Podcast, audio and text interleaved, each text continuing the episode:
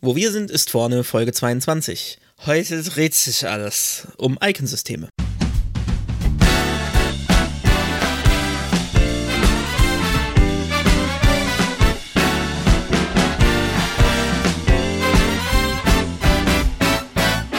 Herzlich willkommen bei Wo wir sind, ist vorne. Frontend Fakten Frotzeleien. Der Late Night Frontend Talkshow rund um Webdesign und Entwicklung. Es reden sich um Head und Kragen HTML-Fundamentalist Moritz Giesmann und JavaScript-Jongleur Konstantin Groß.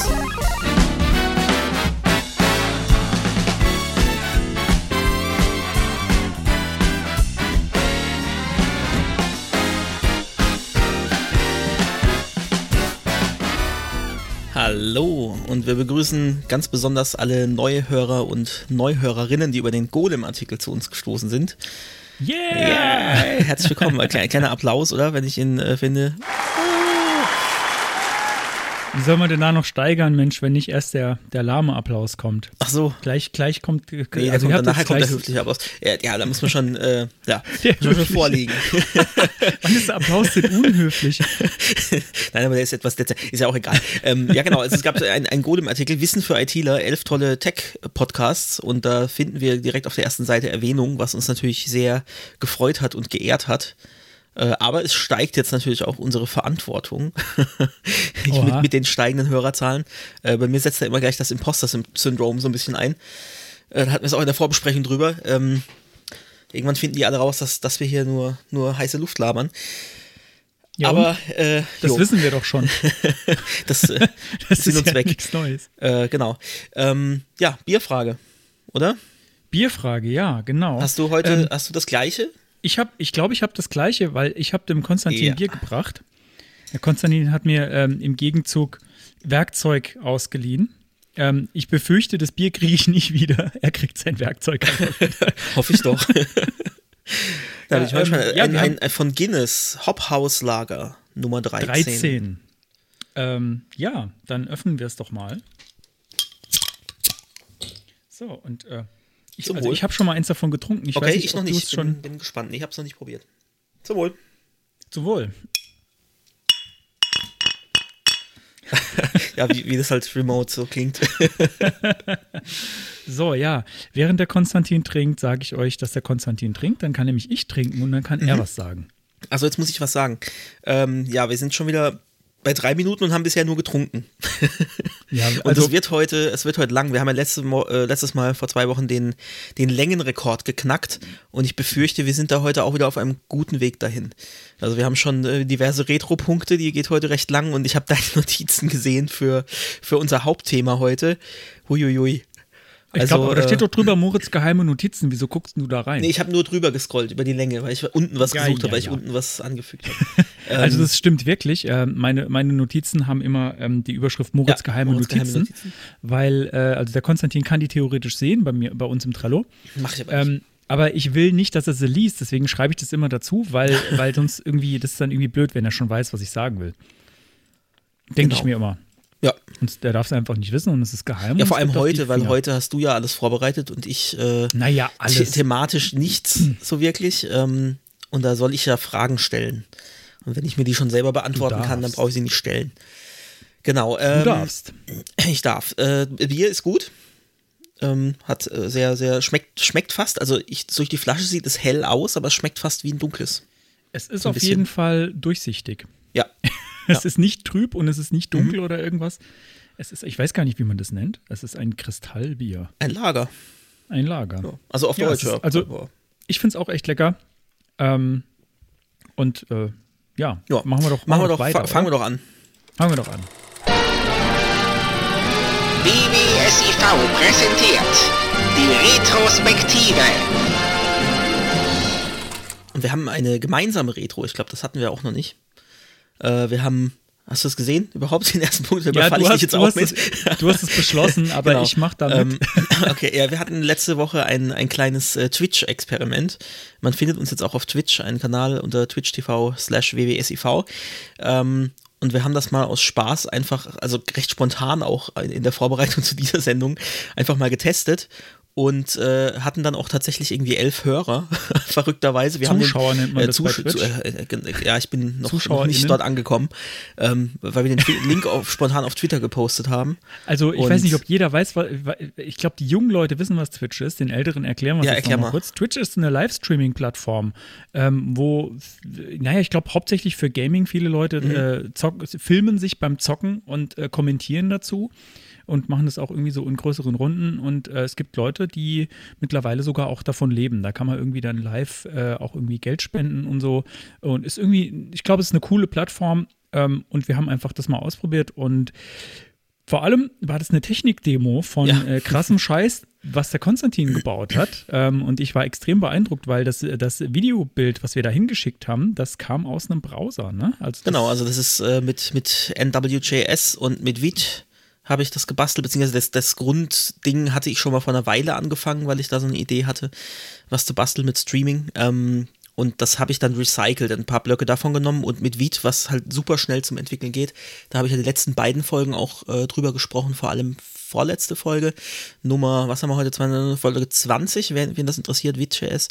Ähm, und damit ging das also echt ratzfatz, da was zu entwickeln, was dann auch funktioniert. Also das war im Endeffekt in, ja, in zwei Nachmittagen schnell zusammengehackt und äh, hat aber stabil funktioniert eigentlich. Ne?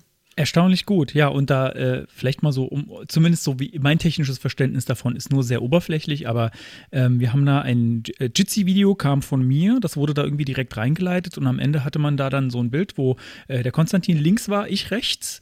Aber halt im Browser. Äh, der Konstantin hat es auch bewiesen, indem er die DevTools mal äh, drüber Genau, hat zur flackern Verwirrung lassen. der, der und äh, Zuschauer. es lief auch noch Musik dazu und äh, irgendwann, kam dann so ein Kommentar, ey, die Musik ist zu laut, man versteht euch nicht.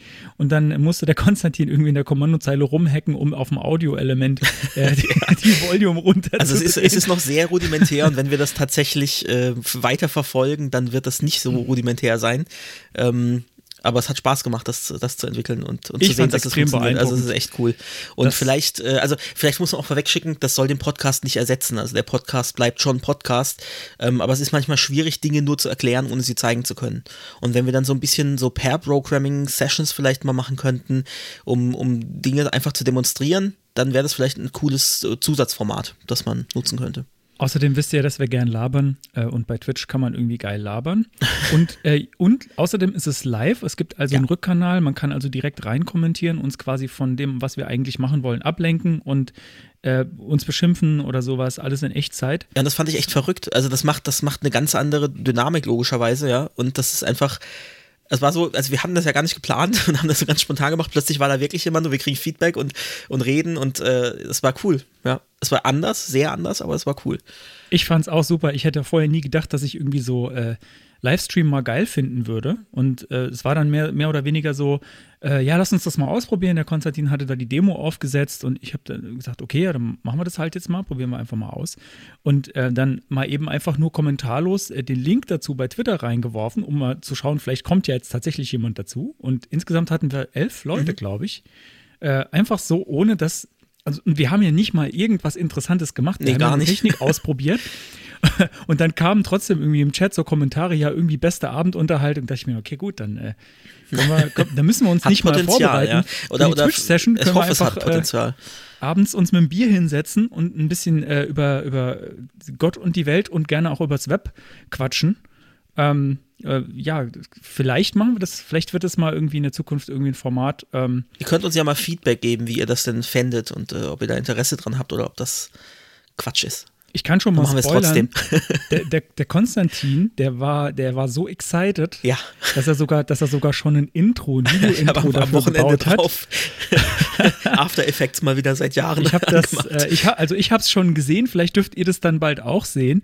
Ähm, ich fand es Sie als. Teaser vielleicht sogar schon mal das Intro schon mal anteasern. Ja, demnächst, wenn es ganz fertig ist. Mal gucken, mal gucken. Also Gegen, gegen ist ja so- Spenden vielleicht, Ich muss aber ja- ich muss ja sagen- wir schon wieder vorweg. ich, ich muss ja sagen, ähm, wir halten es generell und das, das, fun- und dieser Podcast funktioniert auch nur deswegen so gut äh, mit, mit allem drum und dran, weil wir irgendwie eine, eine ähnliche Vorstellung von Qualität haben und äh, wir machen was nicht, wenn wir es nicht gut genug finden, beide. Und deswegen reifen die Sachen bei uns manchmal ein bisschen länger. Ähm, aber wenn es dann da ist, dann, dann sind wir zumindest davon überzeugt, dass es irgendwie eine halbwegs gute Qualität hat. Und äh, deswegen kann, weiß ich nicht genau, wie lange es jetzt noch dauert. Es reift jetzt halt noch ein bisschen. Der Gedanke war irgendwie so da und wir haben beide jetzt irgendwie, ich habe es echt unterschätzt, diese Dynamik. Wir haben, glaube ich, beide irgendwie Bock, äh, das nochmal auszuprobieren. Auf jeden und, Fall, ja. ähm, echt, ich bin echt gespannt. Ihr könnt uns ja echt mal irgendwie in die Kommentare schreiben oder irgendwo bei Twitter mal sagen, wie ihr, wie ihr das fändet. Vielleicht mache ich auch nochmal so eine Umfrage. Die klicken immer so gut. Umfragen äh, funktionieren erstaunlich gut. Da kommt nachher auch nochmal ein Retro, äh, Retro-Punkt dazu, ne? Ja, wir können ja den jetzt als nächstes machen. Äh, ja, aber meiner schließt auch direkt an, weil das schon noch Ah, ein bisschen auf die Mensch. Technik eingeht, die wir Blöd. da benutzt haben. Dann, Dann, mache ich, doch, äh, mach ich doch den schnell, oder? dann Und dann, doch kannst du ja vielleicht nachher. Ja, dann kommt Genau. ja eh der, genau. Ähm, der, der nächste Punkt ist nämlich, ähm, geht da Hand in Hand. Und zwar habe ich mir WebRTC mal ein bisschen angeschaut, weil ich eigentlich vorhatte, dass quasi das Programm, mit dem wir das streamen, direkt auch als Server funktioniert, ähm, mit dem sich der Moritz auch verbinden kann, sodass ich dann direkt sein Kamerabild und seinen, seinen Ton äh, da durchschleifen kann. Und das hat lokal schön funktioniert. Also ich habe äh, mich dreimal gesehen, auch ohne Bier, ähm, auf meinem Laptop, auf meinem Desktop und auf meinem Smartphone. Äh, aber sobald ich dann ins mobile Netz gewechselt bin, hat das nicht mehr funktioniert. Und das liegt daran, dass WebRTC zwar an sich eine Kommunikation zwischen Clients direkt anstrebt, also Peer-to-Peer, sofern das möglich ist. Aber das Problem ist, dass durch NAT bzw. Firewalls das oft nicht machbar ist, weil die Ports blockiert sind und eben nur bestimmte Ports durchgelassen werden. Und musste dann schmerzlich erfahren, dass es da dann noch ein paar andere Standards gibt, äh, Stun-Server, die dann dynamische Portöffnungen aushandeln und äh, als letztes Fallback dann Turn-Server, die dann wirklich als äh, die Streams dann tunneln und da als Mittelsmann fungieren. Und äh, verständlicherweise gibt es dafür keine kostenlosen Services. Also vielleicht findet man mal welche, wo die Credentials irgendwie geleakt sind oder so, die man dann natürlich nicht böserweise nutzen sollte, weil ist klar, Medien, ja, Video-Audio-Übertragung, das, das zieht ordentlich Ressourcen, natürlich. Und ähm, Moritz nickt. Es, ja, nee, das ist, ist interessant, weil ähm, äh, ich, äh, wo, war das denn? Ähm, ich habe ja irgendwie gehört, ach, das war genau, es war ein Podcast, es war ein Podlovers äh, Podcast. Da war ja der, ähm, der Macher von Studio Link ähm, zu Ja. Gast und wurde da befragt und hat eben genau darüber berichtet, auch über Stun und Turn-Server. Das hat er auch am Laufen. Also Studio Link ähm, ist äh, ein, eine Software, die einem äh, Hochaudio, äh, Hochaudio, Audio Qualitativ. hochqualitativ und sehr mit sehr kurzer Latenz durchs Netz schickt, eben um so sowas zu machen, wie wir hier machen, eine Remote-Aufnahme, aber mit, äh, finde ich, hoher Qualität. Ähm, also viel besser als alle möglichen komischen Video- und Audiodienste, die irgendwie bis zu Tode komprimieren. Also es ist einfach sehr, sehr gut und der hat auch das im Hintergrund irgendwo laufen. Ich glaube aber, so wie wir das benutzen, weiß ich gar nicht, ob das gebraucht wird. Ich glaube, darüber läuft es in dem Fall gar nicht. Aber Na gut, ich, äh, Studio Link öffnet sich in einem Browserfenster, also ich könnte mir gut vorstellen, dass das tatsächlich dann einfach WebRTC ach so, dass, dass der dann, dass der dann ja, lokal. ich habe jetzt tatsächlich noch gar nicht in den Source irgendwie reingeschaut oder geschaut, was da für, für Ich weiß es tatsächlich laufen, aber äh, könnte ich mir gut vorstellen. Ja, Ich wie dem auch sei, also ja, Ja, ich habe wieder alles vergessen, äh, fast alles vergessen aus dieser Folge. Nur Stun und Turn, das blieb irgendwie hängen äh, bei mir. Und ähm, falls ihr das wissen wollt, wie das genau funktioniert, ähm, das, dann könnt ihr mal bei den Podlovers reinhören. Ich weiß nicht genau. verlinken wir die Folge vielleicht in den, in den Shownotes, wenn du sie findest. Genau, also es ist, es ist schwer, da mehr als nur irgendwie lokal was zu basteln und zu testen, wenn man jetzt nicht gleich Geld in die Hand nehmen will. Und jetzt für unseren Fall fände ich das jetzt also irgendwie ein bisschen Overkill, da extra irgendwelche Server anzubieten. Und äh, ich habe leider keine Möglichkeit gefunden, jetzt irgendwie nur einen bestimmten Port zu öffnen, ja, in der, in der Fritzbox irgendwie eine Portfreigabe für einen bestimmten Port und dann zu sagen, hey, WebRTC, bitte benutzt nur diesen Port, weil WebRTC standardmäßig Zufallsports, UDP-Ports zwischen 10.000 und 20.000 nutzt. Ähm, also 1000 und äh, 10.000 und einen Port äh, und die wollte ich nicht jetzt unbedingt alle einfach so öffnen, damit da Hinz und Kunst drauf äh, dann reinkommt. Und äh, ja, und um uns dazu behelfen, habe ich eben, wie Moritz vorhin gesagt hat, ähm, dann Jitsi einfach in einem, in einem zusätzlichen Browserfenster über NWJS angezapft und mir dort dann den, den Videostream und den Audiostream rausgeholt und die dann wiederum durch die Audio-Kontext-API und äh, als, als Videoelement eben dann reingezogen. Bisschen von hinten durch die Brust ins Auge und man ist natürlich auf die Qualität von, von Jitsi ange äh, angewiesen, aber es hat funktioniert. Sehr und geil. Damit äh, ja, ist der Punkt eigentlich auch abgeschlossen. Ja, sehr gut. dann äh, bin ich wahrscheinlich dran, beziehungsweise ich glaube, das ist auch ein gemeinsamer Punkt. Ja. Ähm, und zwar äh, hat jemand äh, für euch ähm, den nächsten Spam-Spot gekauft. Wollte ich mal warte, warte, warte. Ja, also finde ich. Hat das meine ich mit Applaus. Applaus. Wir haben, ja, also äh, könnt ihr euch schon mal bedanken bei äh, Commander auf Twitter, der hat euch den Spam-Spot gekauft. Aber äh, warum ich eigentlich jetzt auch nochmal, also vielen Dank an der Stelle für die Spende und äh, auch noch an Christian, ähm, der noch einen Kommentar zu, seinem, äh, zu seiner Spende dazu geschrieben hat. Den lese ich jetzt einfach mal vor. Und zwar äh, steht da jedes Mal, wenn ihr in eurem Podcast nochmal Homepage sagt, wenn ihr von einer Website sprecht, bitte ein Bier auf X. Danke. Ähm, er hat auch ein paar Biere spendiert. Wir können uns davon ein paar kaufen. Aber ich weiß jetzt nicht. Äh, ich glaube, wir sind beide ein bisschen geschädigt von einem gemeinsamen Arbeitgeber, den ja. wir mal hatten, ähm, weil da Homepage ähm, ein ganz bestimmtes Produkt ist und deswegen gibt es das Wort in meinem Wortschatz überhaupt noch, weil ich war früher sehr, sehr äh, streng, was das angeht. Und, und deswegen äh, habe ich nämlich auch noch nie was gesagt, weil ich gestehe, mir ist es auch schon ein paar Mal aufgefallen und irgendwie zuckt dann so mein linkes Augenlid. Aber ich weiß eben genau, warum das bei dir so drin ist. Deswegen ist das für mich fein. ja, also genau. Ich, äh, und ich glaube auch, dass ich in erster Linie der Schuldige daran bin, äh, der, der, das, der das öfter mal gesagt hat. Äh, Bier auf Ex, so viel Bier habe ich jetzt hier gar nicht. Ähm, ich versuche einfach, ich sage einfach nichts mehr, dann kann mir oh. der Fehler auch nicht mehr passieren. ja, damit war es auch. Nein, nein. ähm, ich, äh, es wird, es wird, ich kann nicht versprechen, dass es mir nicht nochmal rausrutscht. Ähm, jedes Mal, wenn es mir rausrutscht, ich soll ja dann jedes Mal ein Bier auf Ex trinken. Das heißt, jedes Mal müsst ihr mir dann ein Bier spenden. Stimmt, ja, so machen wir es einfach. Genau. Also, auf der Homepage, nein, Spaß.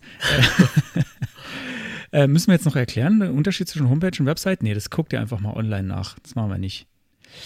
Ähm, genau, aber ich habe, ich hab, du hast gerade gesehen, ich habe umsortiert, ne? Also, mhm. ähm, wenn wir schon bei, äh, bei Kommentaren und irgendwie Kommunikation sind, wir haben eine kleine Umfrage gemacht bei Twitter ähm, zu unserer Soundqualität, einfach weil die Twitter-Umfragen irgendwie gern geklickt werden und ähm, ich, mir das Spaß macht, bei Twitter Umfragen einzustellen. Ähm, haben wir mal gefragt, wie ihr unseren Sound findet und äh, es kam eigentlich 100% haben gesagt, unser Sound ist okay. Äh, beziehungsweise unser Sound ist gut. Ähm, ja, du musst sagen, was für Auswahlmöglichkeiten es gab, weil das klingt jetzt so okay, klingt jetzt, naja, okay. Ähm, es gab aber, glaube ich, nur ist okay oder ist schlecht. Und genau, äh, genau es äh, nee, gab glaub, keinen, keine einzige Stimme für ist schlecht. Äh, jetzt muss ich gerade nochmal noch mal gucken. Ja, wo haben wir es? Äh, passt war die eine Auswahlmöglichkeit mhm. und naja, in Klammern siehe Kommentar. war die andere. Weil die Leute zu faul sind, Kommentare zu schreiben, hat keiner dafür abgestimmt. Darauf habe ich, darauf hab ich äh, mein, mein Geld gesetzt. Ich, ich hoffte, dass es gut ausgeht, ähm, weil die Leute zu faul sind, Kommentare zu schreiben. Nein, es stimmt aber gar nicht, weil ähm, die Leute, also die Leute sagen einem ja ganz gern, wenn man falsch liegt oder was schlecht macht, aber offenbar ja, scheint es okay man, zu sein. Als dass man was gut macht, ja. Also freut uns, ähm, dass der Sound für euch passt. Das finde ich einfach schön, weil äh, wir sind jetzt auch keine Audioingenieure. Wir haben das irgendwie so, äh, wir haben zwar beide, glaube ich, Audio-Vorerfahrung, aber haben uns das so irgendwie zusammengeklöppelt und ich, äh, mich freut, dass das irgendwie passt für euch. Ja, damit können wir zum nächsten Re Retro. -Petro. Ja, ich habe äh, einen, einen NPM, wie sagt man denn, einen, Befehl, beziehungsweise eigentlich auch ein Package gefunden durch einen Tweet, den ich leider jetzt nicht mehr finde, und zwar npx npkill. Also npkill ist das Paket und npx, ähm, falls ihr das nicht kennt, äh, ist ein, ein Command von npm, mit dem ich ein Paket direkt ausführen kann, ohne es installieren zu müssen in einem Package. Das heißt, ich kann, das, das lädt das dann im Hintergrund natürlich trotzdem runter äh, und führt es dann direkt aus.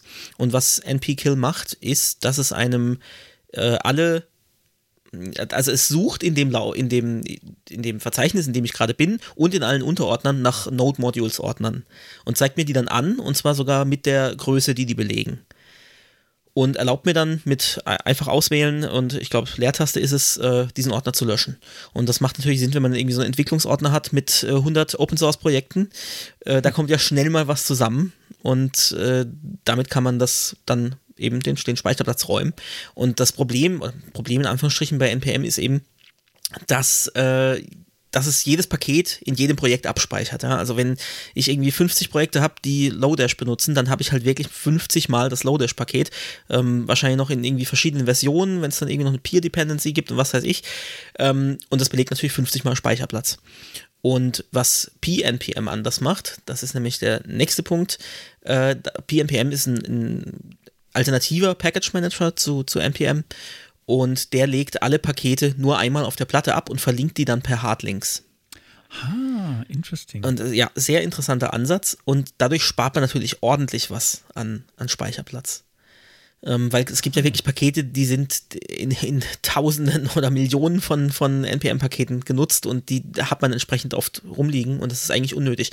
Und das geht sogar so weit, dass die, wenn eine neue, also wenn es mehrere Versionen gibt, dann auch wirklich nur die Dateien neu ablegt wohl, die sich verändert haben zwischen den Ach, Versionen. Crazy. Das heißt, auch wenn die Datei gleich geblieben ist, dann habe ich diese Datei wohl äh, auch nur einmal auf der Platte liegen und die wird dann in den anderen auch wieder per Hardlink verteilt. Klingt also das ist echt eine coole äh, Idee, aber ich habe irgendwie so irgendwie habe ich so das Gefühl, dass es, dass es Probleme geben könnte. Ja, das ist genau mein nächster Punkt. es gibt mit manchen Paketen Probleme, aber die machen dann auch tatsächlich was falsch, was man eigentlich nicht so machen sollte.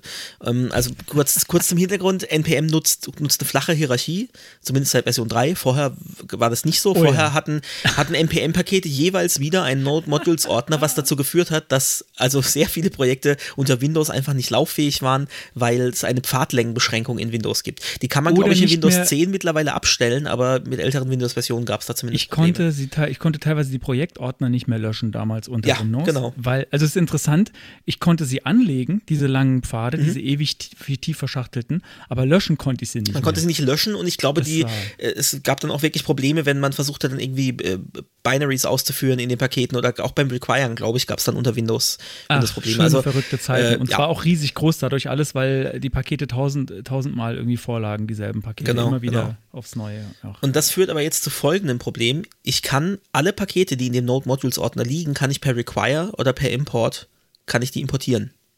Und das heißt, obwohl die nicht in der Package-JSON direkt als Dependency von dem Projekt angelegt sind, kann ich die einbinden. Und das funktioniert mit Jahren und mit NPM und ist aber eigentlich technisch falsch. Also ich, ich require ein Paket, das ich eigentlich nicht als Dependency angegeben habe. Mhm. Ähm, dürfte eigentlich nicht gehen, geht aber mit den anderen Packet Managern. Und PNPM hat das eben strikter, weil ähm, also was zur Folge hat, dass solche Packages dann zu Module Not Found Fehlern führen, logischerweise. Mhm. Und da gibt es Workarounds dafür ähm, als Quickfix, aber wenn man sowas findet, dann sollte man bei den Paketen äh, ein Issue anlegen oder vielleicht sogar gleich einen Pull-Request äh, erstellen. Ähm, weil das einfach, wie gesagt, technisch falsch ist. Also sagen ganz viele so, oh, aber es funktioniert doch. ja, aber es ist trotzdem, das macht es nicht richtiger. Also wenn ich das Paket brauche, dann gebe ich es halt einfach als Dependency an, wenn ich es direkt im, im, im Projekt brauche und gut ist. Es ja. gibt aber noch ein paar andere Probleme, das ist nicht das einzige wohl, ähm, musste ich schmerzlich erfahren. Ich habe ja von Cypress erzählt in unserer letzten Folge, ja. Folge 21. Ähm, da hatte ich auch irgendwie Probleme und habe ein Issue gefunden, da steht dann quasi drin so, na, wir haben nicht viele PNPM-User. Ähm, fixen wir nicht, aber wir sind offen für PRs. ja. Ähm, ja, ich hoffe, es werden, werden mehr PNPM-User, weil ich finde das Konzept an sich eigentlich gut und in anderen Projekten hatte ich die Probleme auch nicht. Also man benutzt das wirklich einfach wie, wie NPM, äh, PNPM install, PNPM add, was weiß ich, ähm, die Commands sind also wirklich identisch. Es gibt noch ein paar andere äh, coole Features. Ähm, NPM Link hatte ich, glaube ich, angesprochen und Jan Link äh, auch in der letzten Folge, glaube ich. Ähm, funktioniert da auch. Also ansonsten scheint mir das echt eine gute Sache zu sein und würde mich freuen, wenn das mehr Einzug hält. Ja, also ich kann mir vorstellen, dass das äh, vieles deutlich auch verschnellert irgendwie beim NPM-Install, wenn du irgendwie das Stimmt, schon mal was ganz, hattest. ganz also wichtiger Punkt. Das habe ich, äh, hab ich gar nicht jetzt äh, berücksichtigt. Install habe ich gerade Aber gesagt, gell? In, Nein, im, Stall, im Stall. Im Stall. ähm, NPM im Stall. oh Gott. Äh. Geht schon gut los, hä? Mhm. Genau, also das ist ein ganz wichtiger Punkt. Ich bin jetzt nur auf diese Hierarchie und, und Speicherplatz eingegangen, aber Installs sind natürlich auch tatsächlich um einiges schneller, weil so ein Hardlink ist viel schneller erstellt, selbst im Vergleich dazu, als ob die Datei jetzt auf der gleichen Festplatte kopiert werden muss. Also ich meine, neu runtergeladen wird es bei NPM auch nicht, wenn ich es nicht forciere, weil es da auch einen Cache gibt, der sich da auch selbst bereinigt und so. Ähm, der Vorteil ist halt wirklich, so ein Hardlink, der, der ist fast instantan da, während Kopieren halt wirklich lange Zeit dauern kann. Und äh, ja, das ist einer der wirklich großen Vorteile von PNPM. Sehr coole Sache. Ich bin, äh, ich glaube, ich muss es irgendwie mal ausprobieren. Das ist bei so Sachen immer, äh, ich habe es jetzt irgendwie so grob verstanden vom Konzept, wie es funktioniert, aber ich habe es wahrscheinlich übermorgen vergessen. Einfach mal wenn machen. Ich, wenn ich es nicht, ja, einfach mal machen. Genau, also gerade in halt- Verbindung mit NP-Kill, das mal drüber laufen lassen und dann mal nach und nach, so habe ich es jetzt gemacht, also wirklich alle NPM äh, Node Modules Ordner bei mir mal entfernt und alles nochmal mit PNPM neu installieren. Ich, ja, ich muss es einfach mal ausprobieren. Wir haben ja bei, jetzt bei, bei unserer Podcast-Seite haben wir gar kein NPM, ne? Sonst hätte ich jetzt Mm, ich glaube da nicht, irgendwie. Haben wir nicht. Okay, weil da machen wir alles von Hand, weil das geht auch. Äh, Mhm. es ist total crazy. Aber man kann HTML, JavaScript und CSS von Hand schreiben. Ich weiß nicht, ob ihr das wusstet, aber ich, ich wollte noch mal dran erinnern, das geht. Ja, ganz ohne Bildchain. Yes. Verrückt. das knüpft Okay. sehr gut an unsere letzte Folge, wen, wen so Retro-Sachen interessieren. Äh, da haben wir Ja, letztes wir Mal in schnell Erinner- weiter. Wir sind, dann auch gleich, wir sind auch gleich fertig mit der Retro, also bald. So in vier, 24 Minuten. ich weiß nicht genau, ob wir es schaffen. Ähm, ja, das ist jetzt, äh, das nächste ist äh, so ein bisschen ähm, Fallout noch von der letzten äh, Folge, wo ähm, ich ein bisschen über meinen Git-Schmerz geklagt habe und gesagt habe, ich habe irgendwie so endlos Merges und habe das Gefühl, ich muss irgendwie dasselbe immer wieder, äh, dieselben Konflikte immer wieder auflösen. Ähm, ein Hörer hat mich darauf hingewiesen, ähm, dass es auf zum einen ein Git äh, Branching und dann auch in dem Fall Merging äh, interaktives Tutorial gibt äh, unter learngitbranching.js.org. Ähm, ich habe es nicht durchgemacht, sage ich explizit, aber es sieht wirklich nett aus. Ähm, kann ich auf jeden Fall empfehlen. Äh, ich mag ja immer Sachen, die hübsch sind. Ich weiß nicht, ob's, ob's, äh, ob, ob man äh, seinen Weg durchfindet oder ob es irgendwelche Bugs hat. Ich gehe mal nicht davon aus. Es sieht irgendwie ganz nett aus. Könnte also was sein, wenn man da ein bisschen tiefer einsteigen will. Ähm, zusätzlich äh, wurde ich dann noch darauf hingewiesen, ähm, und das hatte ich irg irgendwann in meinem Hinterkopf, war das, dass ich das irgendwie schon mal gebraucht habe. Und zwar der ähm, Befehl git re re re. Kennst Ach schon, du das? hast dich vertippt. Nee, nee, das, das heißt, das heißt wirklich so. Ich lese mal die Description vor aus der, aus der Doku. Ähm, und, da, und dann fragt man sich echt, warum muss es sowas geben? Also ich frage mich das dann. Ähm, und zwar, da steht, äh, in a workflow employing relatively long-lived topic branches, the developer sometimes needs to resolve the same conflicts over and over again until the topic branches are done bla bla bla bla. Und dieser Befehl hilft dir dabei, eben genau diese, diese immer wieder äh, auftretenden Konflikte wieder zu automatisch zu lösen, wo ich mich dann frage, warum treten die überhaupt auf? Das hat mir jetzt noch keiner genauso, äh, genau erklären können. Ähm, aber ich habe mir dann sagen lassen, dass äh, wenn man kein Rebase äh, benutzt, sondern einfach ein Merge statt Rebase, ähm, da sind jetzt wieder die, die, äh, die Git-Götter, die sagen wieder, das darf man nicht, weil dann Mhm. irgendwie die History nicht mehr schön ist. Aber ähm, wenn man diesen Schmerz vermeiden will, den ich da hatte, dann ist wohl Merge das Ding statt Rebase und dann äh, sollte das in den meisten Fällen dann funktionieren. Das ist, was ich jetzt daraus mitgenommen habe. Und wie gesagt, ähm, ich wollte mich noch nie in der Tiefe mit Git beschäftigen, beziehungsweise es ist mir eigentlich äh, relativ egal, wie es funktioniert. Es muss halt funktionieren. Und ja, ich weiß, man muss an vielen, mit vielen Sachen muss man sich in der Tiefe auseinandersetzen, dass man, dass sie am Ende funktionieren, dass man sie äh, in der Tiefe versteht. Aber an der Stelle muss ich sagen, Git funktionier einfach. So. Was, Also ma, was macht re, das, re, re. das Rerere jetzt genau? Ich habe es nicht, nicht verstanden oder ich hatte Sekundenschlaf, weiß nicht. Ähm, nee, ich habe es auch nicht erklärt, es weil, nicht ich erklärt. Auch, weil, Okay. ich, weil, ich auch nicht, weil ich auch nicht so weit gekommen bin, in der Doku es zu lesen. Das äh, soll mein Problem lösen. Ist mir egal wie. Okay. Sage ich da an der Stelle einfach. Äh, ich habe ich hab die Doku nicht weiter durchgelesen. Es löst aber offenbar dieses Problem. Ähm, ich weiß nicht genau wie. Dann wirst du uns vielleicht in einer folgenden Folge sagen, äh, ob es funktioniert hat. Vielleicht. Ganz klares Vielleicht. Ja, Bist jetzt kommt durch? dein Laptop. Ja, mein Laptop. Ich habe meinen mein Laptop gebrickt mit einem Windows-Update. Ähm, also Windows-Update äh, sagt irgendwie, ja, äh, bitte einmal neu starten, weil ich habe ganz viele wichtige Sachen installiert. Und ich mir nichts Böses bei gedacht, äh, neu gestartet, zack, Bildschirm komplett schwarz. Und zwar also wirklich, also Computer aus und beim Hochfahren komplett schwarz im Sinne von nicht dieses leichte Grau, der Bildschirm geht an und irgendwas leuchtet, sondern wirklich einfach bleibt aus, ja, und äh, es, es, leuchtete immerhin noch das Wi-Fi-LED. Ähm, der Lüfter ging kurz hoch und wieder aus, also so. und ansonsten Stille. oh das hat mir dann ist, irgendwie nicht so äh, gut gefallen. Nee. Und der erste Impuls ist dann Akku raus und wieder rein, ähm, inklusive irgendwie Transistoren entleeren, sprich bei ausgeschaltetem Akku die, die Starttaste äh, 10 Sekunden gedrückt halten und so. Alles erfolglos. Und äh, dann habe ich gedacht, ja geil, jetzt brauche ich einen Laptop. Aber wir hatten es ja in der Folge davor, von wegen, äh, ja, so Leute der alten Schule und mit Hardware auskennen und so. Ich gedacht, komm, wenn du sowas erzählst, dann musst du es auch mal selber anwenden und hab dann gedacht, komm, schraubst das Ding einfach auseinander. Das ist von, boah, ich weiß gar nicht, 2012, glaube ich. Ähm, also Garantie ist sowieso nichts mehr und wenn es kaputt ist, dann ist es halt komplett kaputt. Daten sind sowieso alle in der Cloud. Also machst du einfach mal und hab das Ding aufgeschraubt, hab erstmal RAM raus und Festplatten raus und damit nochmal gebootet, weil das soll manchmal was bringen. Und war natürlich keine Veränderung, immer noch LED leuchtet und sonst nichts. Und dann habe ich gedacht, gut, was hat man früher gemacht? BIOS zurücksetzen oder vielleicht ist die BIOS-Batterie äh, leer. Also, und wie gesagt, alles aufgeschraubt, dann noch ein paar ich glaub, Klappen ich glaub, mehr. Das weiß gar nicht jeder, dass so Laptops normalerweise oder, oder Computer allgemein. Genau, also selbst bei also Stromausfall läuft da haben. ja die Uhr zum Beispiel weiter für, ne, für Datum und Uhrzeit. Und ja, da normalerweise ist, das so ist einfach, weil da eine, ja genau, es ist so eine, wie heißt die, äh, ich weiß gar nicht, 2032er, ähm, ja, handelsübliche äh, Knopfbatterie. Ich habe aber keine gefunden. Also ich habe da wirklich alles unten abgeschraubt, was ging den Lüfter raus und diese, diese Heating Pipes und so. Also wirklich alles rausgemacht, selbst da, wo irgendwelche Warnzettelchen dran hingen. ähm, hier von wegen Garantie geht verloren, was weiß ich. Also alles rausgemacht, ja, nirgends war die CMOS-Batterie zu sehen. Und dann habe ich vorne alles abgemacht und unter der Tastatur war sie dann. Also ich hätte ungefähr die Hälfte unten gar nicht wegschrauben müssen, weil ich hätte nur ein paar Schrauben von der Seite lösen müssen, dann hätte ich vorne alles lösen können und dann wäre ich da dran gekommen. Aber da ich auch die, die Anleitung nicht hatte und, und im Internet auch nur die, also keine Hardware-Anleitung gefunden habe, sondern nur so, so Funktionalitätsanleitung für den Laptop, ja, hätte ich das mal gewusst, aber gut. Und was man dann machen kann, ist ein 10-Cent-Stück, das passt genau in diese äh, CMOS-Batterie, äh, in, diesen, in diese Lücke, in diesen, diesen Kreis. Und dadurch überbrückt man das und entlädt wirklich alle Transistoren.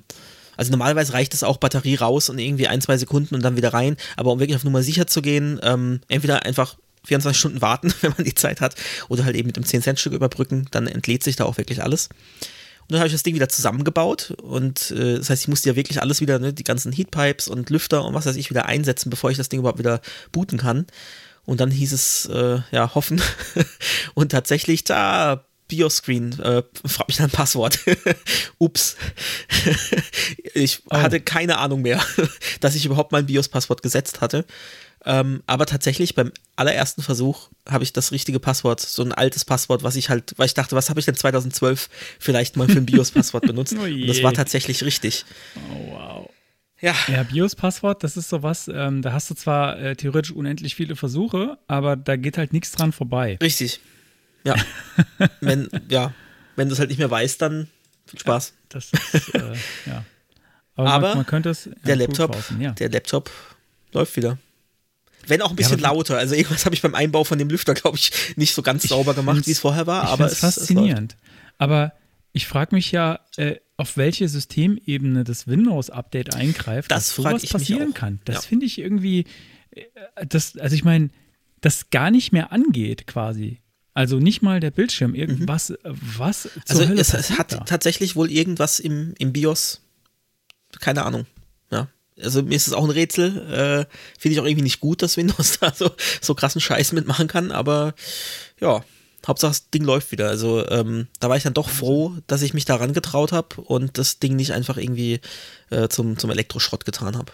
Weil ich an sich Gerät, tut er ja noch gute Dienste. Also ein, kannst ja auch sagen, ja, ich glaube, den, den Hersteller gibt es sowieso nicht mehr, den, den Vertreib, Vert, Vert, Vert, Vertriebler äh, XMG steht da vorne drauf, ist aber von Schenker Notebooks, äh, gab es früher mal, war ich auch echt sehr zufrieden damit, konnte man sich da so zusammen konfigurieren.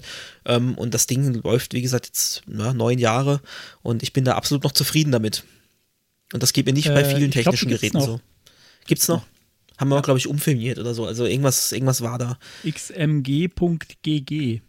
Witzigerweise ist die Homepage. Ja, gut, äh, Schenker ah, war, glaube ich, halt eben nur der Vertrieb. Homepage, oh, das Homepage. Ich gesagt. Ja, komm, also ein Schluck Bier muss, muss jetzt drin sein. Okay.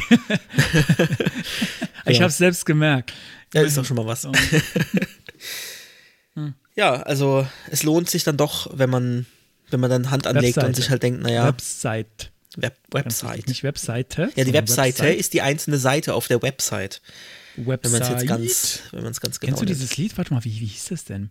Das war so eins von den ersten, ähm, von den ersten Nerd-Technik ähm. Nee. Das war so ein Rap. Das war sehr, sehr, sehr alt, wo, ey, es ist egal, ist nicht so wichtig.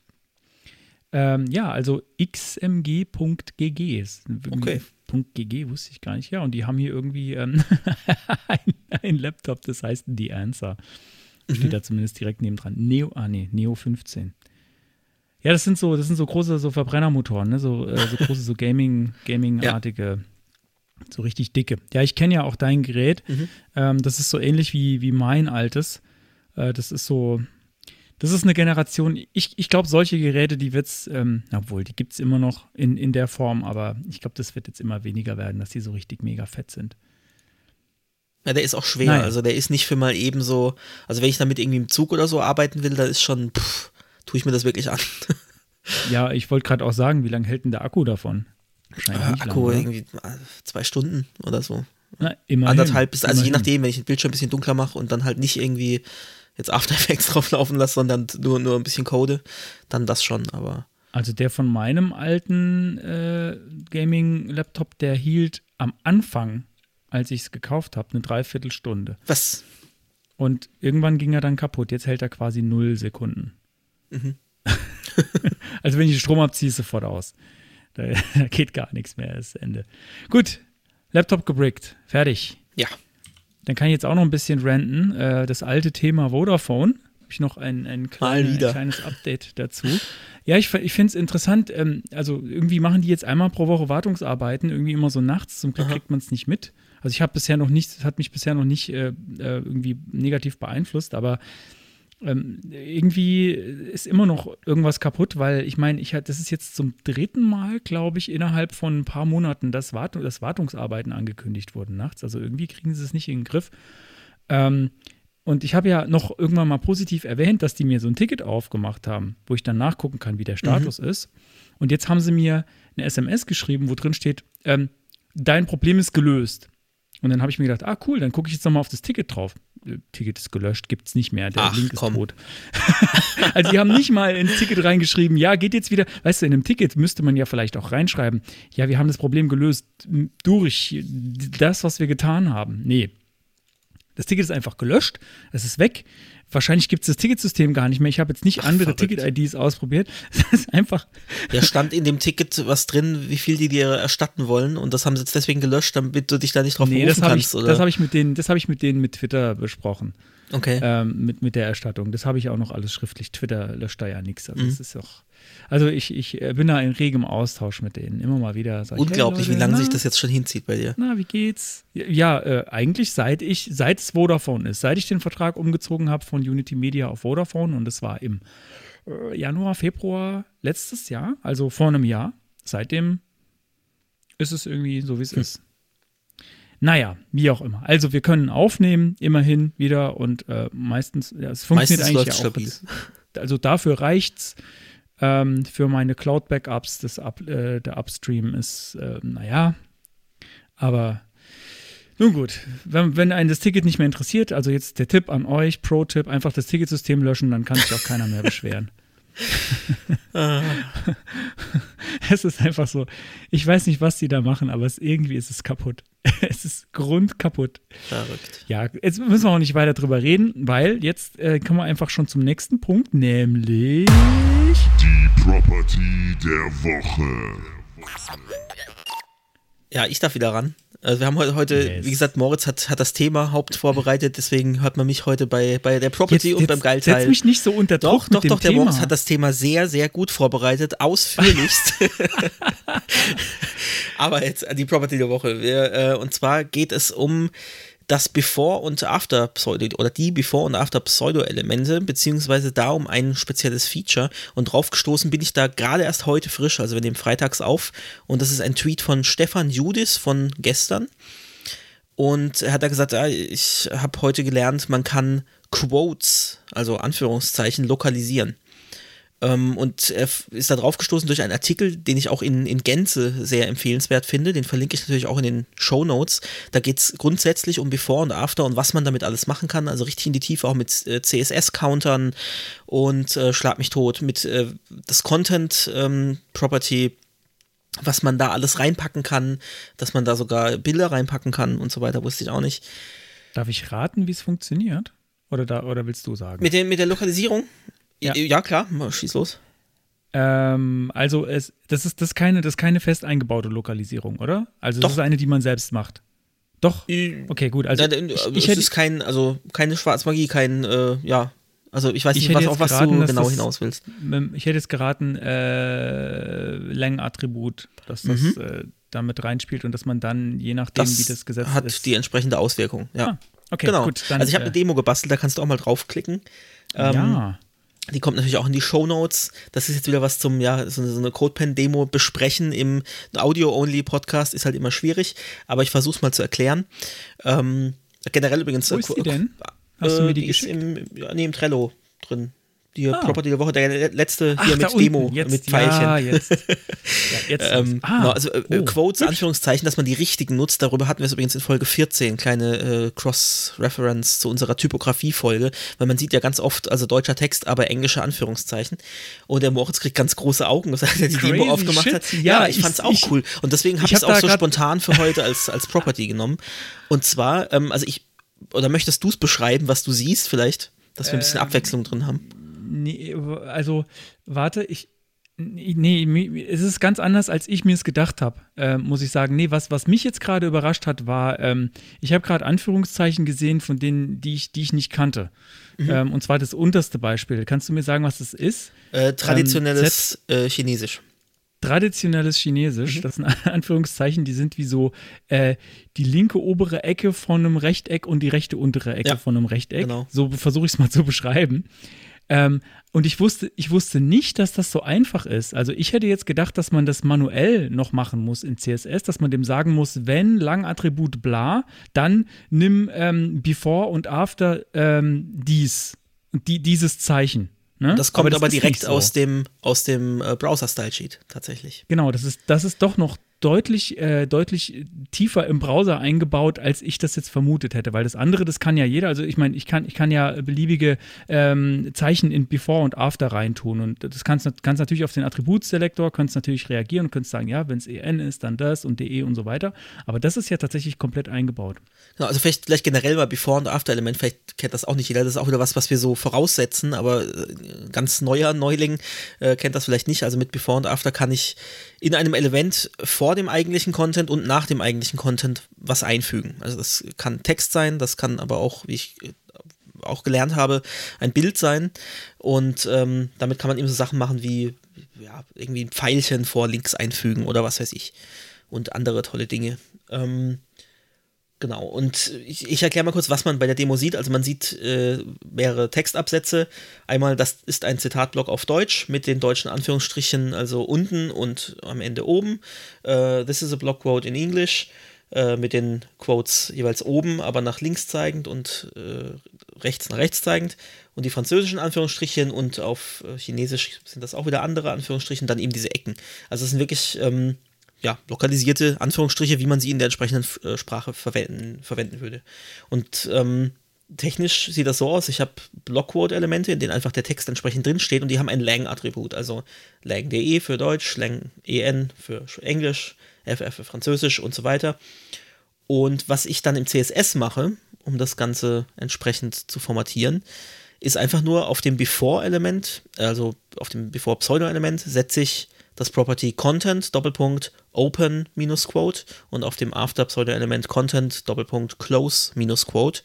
Und das ist die ganze Magie, derer Crazy. es bedarf, damit das so aussieht, wie es aussieht. Und das fand ich auch echt cool. Also, das ist sowas, das kennt, glaube ich, auch nicht jeder.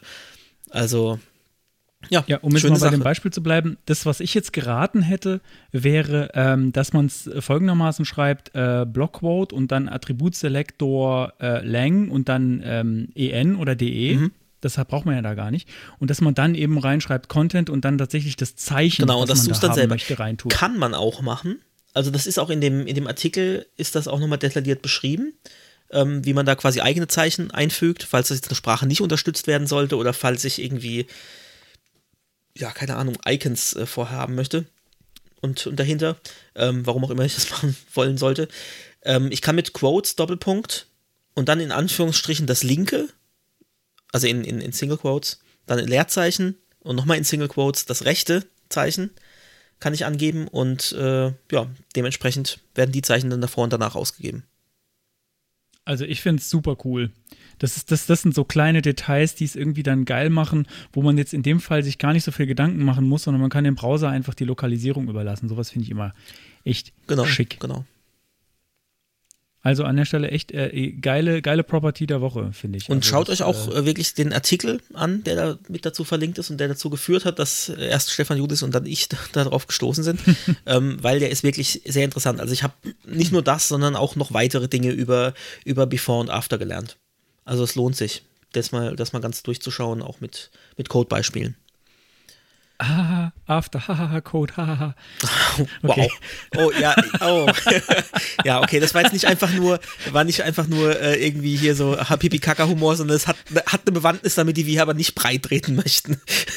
Hä, was? ich weiß nicht, wovon du. Ich weiß ja, wirklich ist, nicht, e- egal. Werbung. Lieber Geliebter, ich freue mich sehr, meine Geschichte mit Ihnen zu teilen. Am Kerstin Glaser, ein 47-Jähriger aus Vernon, der einzige am 6. Januar Jackpot-Gewinner in Höhe von 559,7 Millionen US-Dollar Powerball, hat die Geschichte des Garden State gezeichnet. Da habe ich eins, spende einen Teil meines Jackpots an Menschen auf der ganzen Welt und wollte immer meine Träume wahr werden lassen. Lebensveränderndes Geld für Familie, Freunde und Menschen in Not. Veränderung. Einiges davon könnte auch seinen Zweck erfüllen. Eines stellen sie Corvette von 1963 wieder her. Ich wurde positiv für Covid-19 getestet und weiß nicht, was als nächstes passieren wird. Bitte kontaktieren Sie mich unter Lieber Geliebter, ich höre mich sehr, meine Geschichte mit Ihnen zu teilen. Am Kate Glaser Franklin, ein 47 Verantwortlicher aus Vernon, der Lehre am 6. Januar Jackpot-Gewinner in Höhe von 559,7 Millionen US-Dollar Powerball hat die Geschichte des Garden State gezeichnet. Da habe ich eins, spende einen Teil meiner Jackpots und Menschen auf der ganzen Welt und verloren immer meine Träume wahr werden lassen. Lebensveränderndes Geld für Familie, Freunde und Menschen in Not, Auswirkungen. Einiges davon, auch sein Zweck, eines stellen sie Corvette von 1963 wieder her, ich wurde positiv für Covid-19 getestet und weiß nicht, wurde auch als angemessen geändert wird. Bitte kontaktieren Sie mich unter Zu Risiken und Nebenwirkungen lesen Sie die Dokumentation oder fragen Sie Ihren Systemadministrator. Oh weißt du eigentlich, wie schwer es ist, so einen Text, der das? völlig unzusammenhängend ist, äh, abzulesen? Ich habe, glaube ich, 50 Takes gebraucht für den, für den du, bist der, du bist der Profisprecher, echt? Das ist äh, unglaublich. Ist, ja, die, die, der, oh, der, die Spam-Mail ist unglaublich. Also äh, kurz die, mal wieder die, die, die obligatorische Erklärung für alle neue Hörerinnen. Ähm, die, unsere Spam-Spots, das sind tatsächlich Spam-Mails, die wir erhalten haben oder die uns zugeschickt wurden von Hörern auch und Hörerinnen, äh, die wir dann vertonen. Das heißt, der Text war eins zu eins so in einer Mail, auch mit diesem, es fängt einfach zwischendrin nochmal neu an, aber die Übersetzung ist anders. ähm, war auch nicht sinnvoller, die zweite Übersetzung, im Gegenteil, aber ja. Ich erinnere mich nicht, äh, nicht mehr an die. War das eine von dir? Ich bin mir nicht mehr sicher, ich weiß nicht. Ich, ich weiß es auch nicht genau. Also wir, aber haben, wir haben noch eine also Menge Es ist, glaube ich, unser längster Spam-Spot bisher, aber es hat ja auch Wahnsinn. lange gedauert, bis er wieder kam, ah. weil wir haben ja pausiert, also, bis, bis er wieder gespendet wird. Mich hat's fertig gemacht, wirklich. Äh, an der Stelle äh, danke an Commander, der diesen Genau, der, dem haben wir äh, den Spam-Spot zu verdanken. Und ich muss noch dazu Wow. sagen, äh, die Musik im Hintergrund, ähm, das ist der Track I'll Be Right Behind You, Josephine von Josh Woodward, Creative Commons Attribution License. Und ähm, das sage ich nicht nur, weil ich es äh, muss aus, aufgrund der Lizenz, sondern ähm, man kann das kostenlos runterladen und ich finde es einfach echt cool. Auf joshwoodward.com äh, ist einfach ein Musiker, der kostenlos seine Musik da zur Verfügung stellt und es ist gar nicht so einfach, so Produktionsmusik zu finden, die nicht nur kostenlos, sondern auch gut ist. Ja? Also oft hat man dann halt irgendwie so, es, es ist im Endeffekt einfach nur MIDI, was dann äh, durch eine Aufnahmesoftware gejagt wurde und das klingt entsprechend so und das ist halt einfach, das ist halt echte Musik. Und der, der, der hat Leuten hunderte, verraten, hunderte dass wir die Tracks. Musik nicht selbst komponieren. Eh, Doch klar, ich, ich sitze da und klampfe, äh, während ich spreche im Hintergrund. Ja, das macht er. Das ist, das, das ist nicht mal, das ist alles live. Gen- Ach so, ach, jetzt habe ich das auch noch verraten, dass wir das nicht live einsprechen. Verdammt. äh, nee, ist natürlich nicht so. Ähm, genau, also äh, lohnt sich da einfach mal reinzuhören. Der bietet die Musik sogar mit, mit Text und als Instrumental an. Und das Ganze, wie wir mal gesagt, äh, Creative mit Commons. WWS TV auf der Bühne sind, dann müssen wir so uns beim Spot aber live vertonen. Und das können wir dann gerne machen, ja. Oh, du planst schon, du, oh, du, planst schon unsere Twitch-Karriere explosionsartig äh, und dann mit Live-Auftritten. Ja, natürlich. Schauen wir mal. Schauen wir mal. Klar, man muss ja, also andere Podcasts machen das auch. Warum sollen wir das? Also, Hast du eigentlich auch eine Corvette von 1963, äh, die du aufmöbelst? Nee, Wie kommt nee, man darauf? zwei- also, das, 62. das ist so, dass das Verrückte dran ist, dass das so spezifisch ist und so zusammenhangslos. äh, ja. Ich, ich weiß nicht mal mehr, was ich da jetzt eigentlich genau kaufen soll. Also, es war so ein, so ein typisches Phishing-Dings, ja, dass ich da irgendwie Millionen gespendet bekomme. Ich muss wahrscheinlich nur irgendwelche Transaktionsgebühren vorschießen oder so. Darauf basiert das wahrscheinlich. Doch ja. fantastisch. Nee, du musst nur diese indische Hotline anrufen und äh, Die mir dann sagt, dass mein Microsoft-System kaputt ist und dann kann ich sagen, ja, habe ich selber gemerkt, dass der Laptop nicht mehr hochfährt, danke. okay. Ja gut, also es hat mich. Ich hab mich einfach WWSIV mit dem Tagesthema. Ich habe einen nervösen Finger. Ich, ich wollte eigentlich nur schon mal in die Richtung. Ist schon okay. äh, bevor wir zu lang, und, bevor wir äh, zu lang labern, äh, guck mal, wir haben auch jetzt- erst 58 Nee, wir, Minuten also, wir, also Thema. ich habe schon Befürchtungen gehabt, dass die Retro lang wird, aber wir haben tatsächlich, das ist noch im Rahmen. Also wir waren schon über eine Stunde bei der Retro und da hatten wir ja, nur drei nee, The das stimmt Themen. ja gar nicht. Also. Mein Recording ist ja viel früher gestartet, als, äh, als es eigentlich losgeht. Von daher Genau. keine Ahnung, wo wir jetzt gerade sind. Aber sorry, dass ich Äh, abgebrochen habe, falls du noch was zum Spam-Spot hast. Ansonsten habe ich hier einen zu Nein, schnellen nein, Triggerfinger. Nein, nein. Okay. Nee, nee, ich habe Ja, nichts, hab nichts mehr Ah, zum okay. Spam. Nee, nee, zum Spam. Ich wollte ich wollt gar nichts mehr sagen. ähm, ja, das heutige Thema. Ähm, ich habe das, das steht schon lange auf unserer Liste und äh, ich habe mich immer ein bisschen davor gedrückt, weil ich mir dachte, oh Gott, das muss ich ja dann auch vorbereiten. Aber jetzt heute, heute sprechen wir mal drüber und zwar über ähm, Icons und Iconsysteme und wie man Icons auf seine Webseite bringen kann, was es da so für Möglichkeiten gibt, was ich habe auch am Ende so die Empfehlung, wie ich es jetzt heutzutage machen würde und auch so ein bisschen Geschichte. Ähm, wo kommen wir her? Äh, was, was, wie hat man es früher gemacht? Ähm, deswegen äh, hat das Thema ein bisschen Potenzial, auch wieder länger zu werden. Also da ich, da ich sonst nicht viel dazu beizutragen habe, sage ich einfach mal kurz, was mein letzter Stand war, was das State of the Art war. Und dann Nein. gucken wir mal, wie man da hinkommt und wo wir seitdem davon hergekommen sind, nicht? Okay, Ja? Ja, also mein, mein letzter Stand war äh, ein PHP-generiertes Icon-Sprite und entsprechendes CSS dazu. Aber immerhin schon SVG, ja. Aber es ist ein paar Jahre her. Also da war noch Node, war da erst im Kommen und äh, generiertes mhm. Du weißt, du, du, dieses Projekt hat dich auch tangiert. Miau. Sag ich nur. Ach so, ohne echt, Namen war das? PHP Mhm. generiert? Eieiei. Oh, das, war- das ach, do, ja doch, ja stimmt, das war ja alles PHP Ja. dahinter. Ähm, Und jetzt bin ich gespannt, was, Ich was glaube, sich seitdem ich glaube, wer, also ich, ähm, du, du bist, du bist eigentlich schon, du bist schon recht nah dran. Mhm. Ähm, ich würde nur sagen, wer es generiert oder wie es generiert wird, ist eigentlich wurscht. Ich hätte jetzt eine andere, also ich, das, was ich als, als State Aber zumindest, dass es kenne- dynamisch generiert ist, also dass da nicht jemand rumschubsen muss, das meinte ich jetzt Okay, halt. ja. genau. Also ist, eigentlich ist es clever, so jetzt am Anfang schon mal anteasern und jetzt aber dann nichts sagen. Genau, ich wollte einfach mal sagen, so was, was ist mein Standpunkt und äh, ja, erleuchte mich. Jetzt geht's, ich scroll ich in meine geheimen Notizen.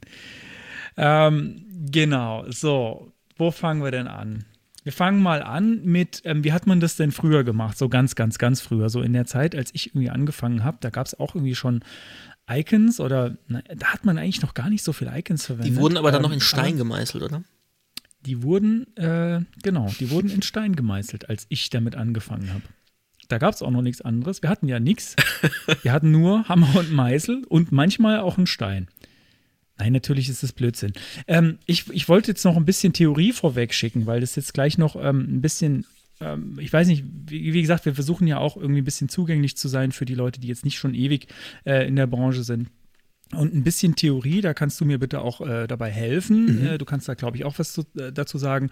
Und zwar, ähm, ich, man unterscheidet eigentlich äh, bei Grafiken generell äh, im, im Web eigentlich zwischen Bitmap-Grafiken und Vektorgrafiken. Und ähm, es hat halt im Web mit eigentlich mit Bitmaps begonnen und mittlerweile ist man bei Vektorgrafiken angekommen. Ähm, und der Unterschied ist, äh, naja, ein Bitmap ist im Prinzip genau das, was es sagt, wa- was das Wort auch sagt. Also eine Map von Bits, im Prinzip eine Matrix oder äh, wenn man es wenn ganz runterbricht, so eine Art Tabelle, in der steht, äh, der erste Pixel links oben hat Farbe bla und der nächste Pixel hat Farbe bla und so weiter, geht man quasi einmal die ganze Reihe durch, äh, von oben bis unten, also ja, äh, wie in einer Matrix eben. Und ähm, dann daraus ergibt sich dann das Bild aus diesen einzelnen Punkten. Das ist natürlich noch ein bisschen komplizierter, wenn man dann irgendwie mit Komprimierung arbeitet, dann ist das nicht mehr so, dass wirklich jeder einzelne Pixel beschrieben wird. Aber ähm, ihr, ihr versteht es, glaube ich, was ich meine. Ich wollte noch kurz in den Raum werfen, den, den Begriff Rastergrafik, den man konträr zu Rastergrafik. Vektorgrafik äh, auch hört. Nur, dass das mal äh, gehört wurde. Genau. Das, das, das, nee, das ist, das ist auch nur auf jeden Fall äh, ein gutes Wort an der Stelle. Damit kann man sich besser äh, vielleicht vorstellen. Stellt euch vor, wie äh, ein, ein Raster, in dem äh, jeder, jeder Punkt ein Pixel ist und äh, der dann gesagt kriegt, was für eine Farbe. Und das dann noch RGB und so weiter. Aber so tief müssen wir da jetzt gar nicht rein. Ähm, dem gegenüber steht äh, die Vektorgrafik, ähm, die im Prinzip mit einer Art Code beschreibt, was da jetzt aus, was, was, wie das, wie die Grafik aussehen soll. Also einmal äh, bei, bei, bei, beim Bitmap oder bei der Rastergrafik setzt sich das Bild aus den einzelnen Pixeln zusammen, die eine Farbe kriegen. Und äh, in der Vektorgrafik werden zum Beispiel Formen beschrieben. Also zum Beispiel, äh, ich, hätt- ich habe hier an einer Stelle ein Quadrat und das ist auf meinem Rahmen, den dieses Bild hat, irgendwie so und so viel Prozent hoch äh, und breit und ähm, dann liegt da irgendwie an Position so und so noch ein Kreis drüber. Jetzt so ganz, ganz einfach gesprochen. Du kannst da auch Text reinpacken in, in, in eine Vektorgrafik. Ähm, du kannst auch Freiformen beschreiben, alles mögliche. Gibt Also Verläufe und Bézier-Kurven Schatten zum und- Beispiel. Genau.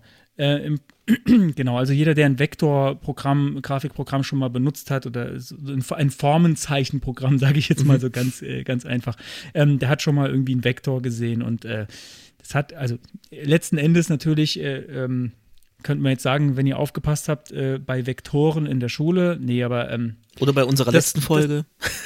das es braucht auch man zum Rande Glück dafür hatten. normalerweise nicht. Dafür gibt es eigentlich ganz nette Tools, wenn man Vektorgrafiken erstellen will. Man muss jetzt nicht äh, Vektorberechnungen in der Schule gut aufgepasst haben dafür. Das kann man auch irgendwie so. Also einfach mal ein paar Formen zeichnen.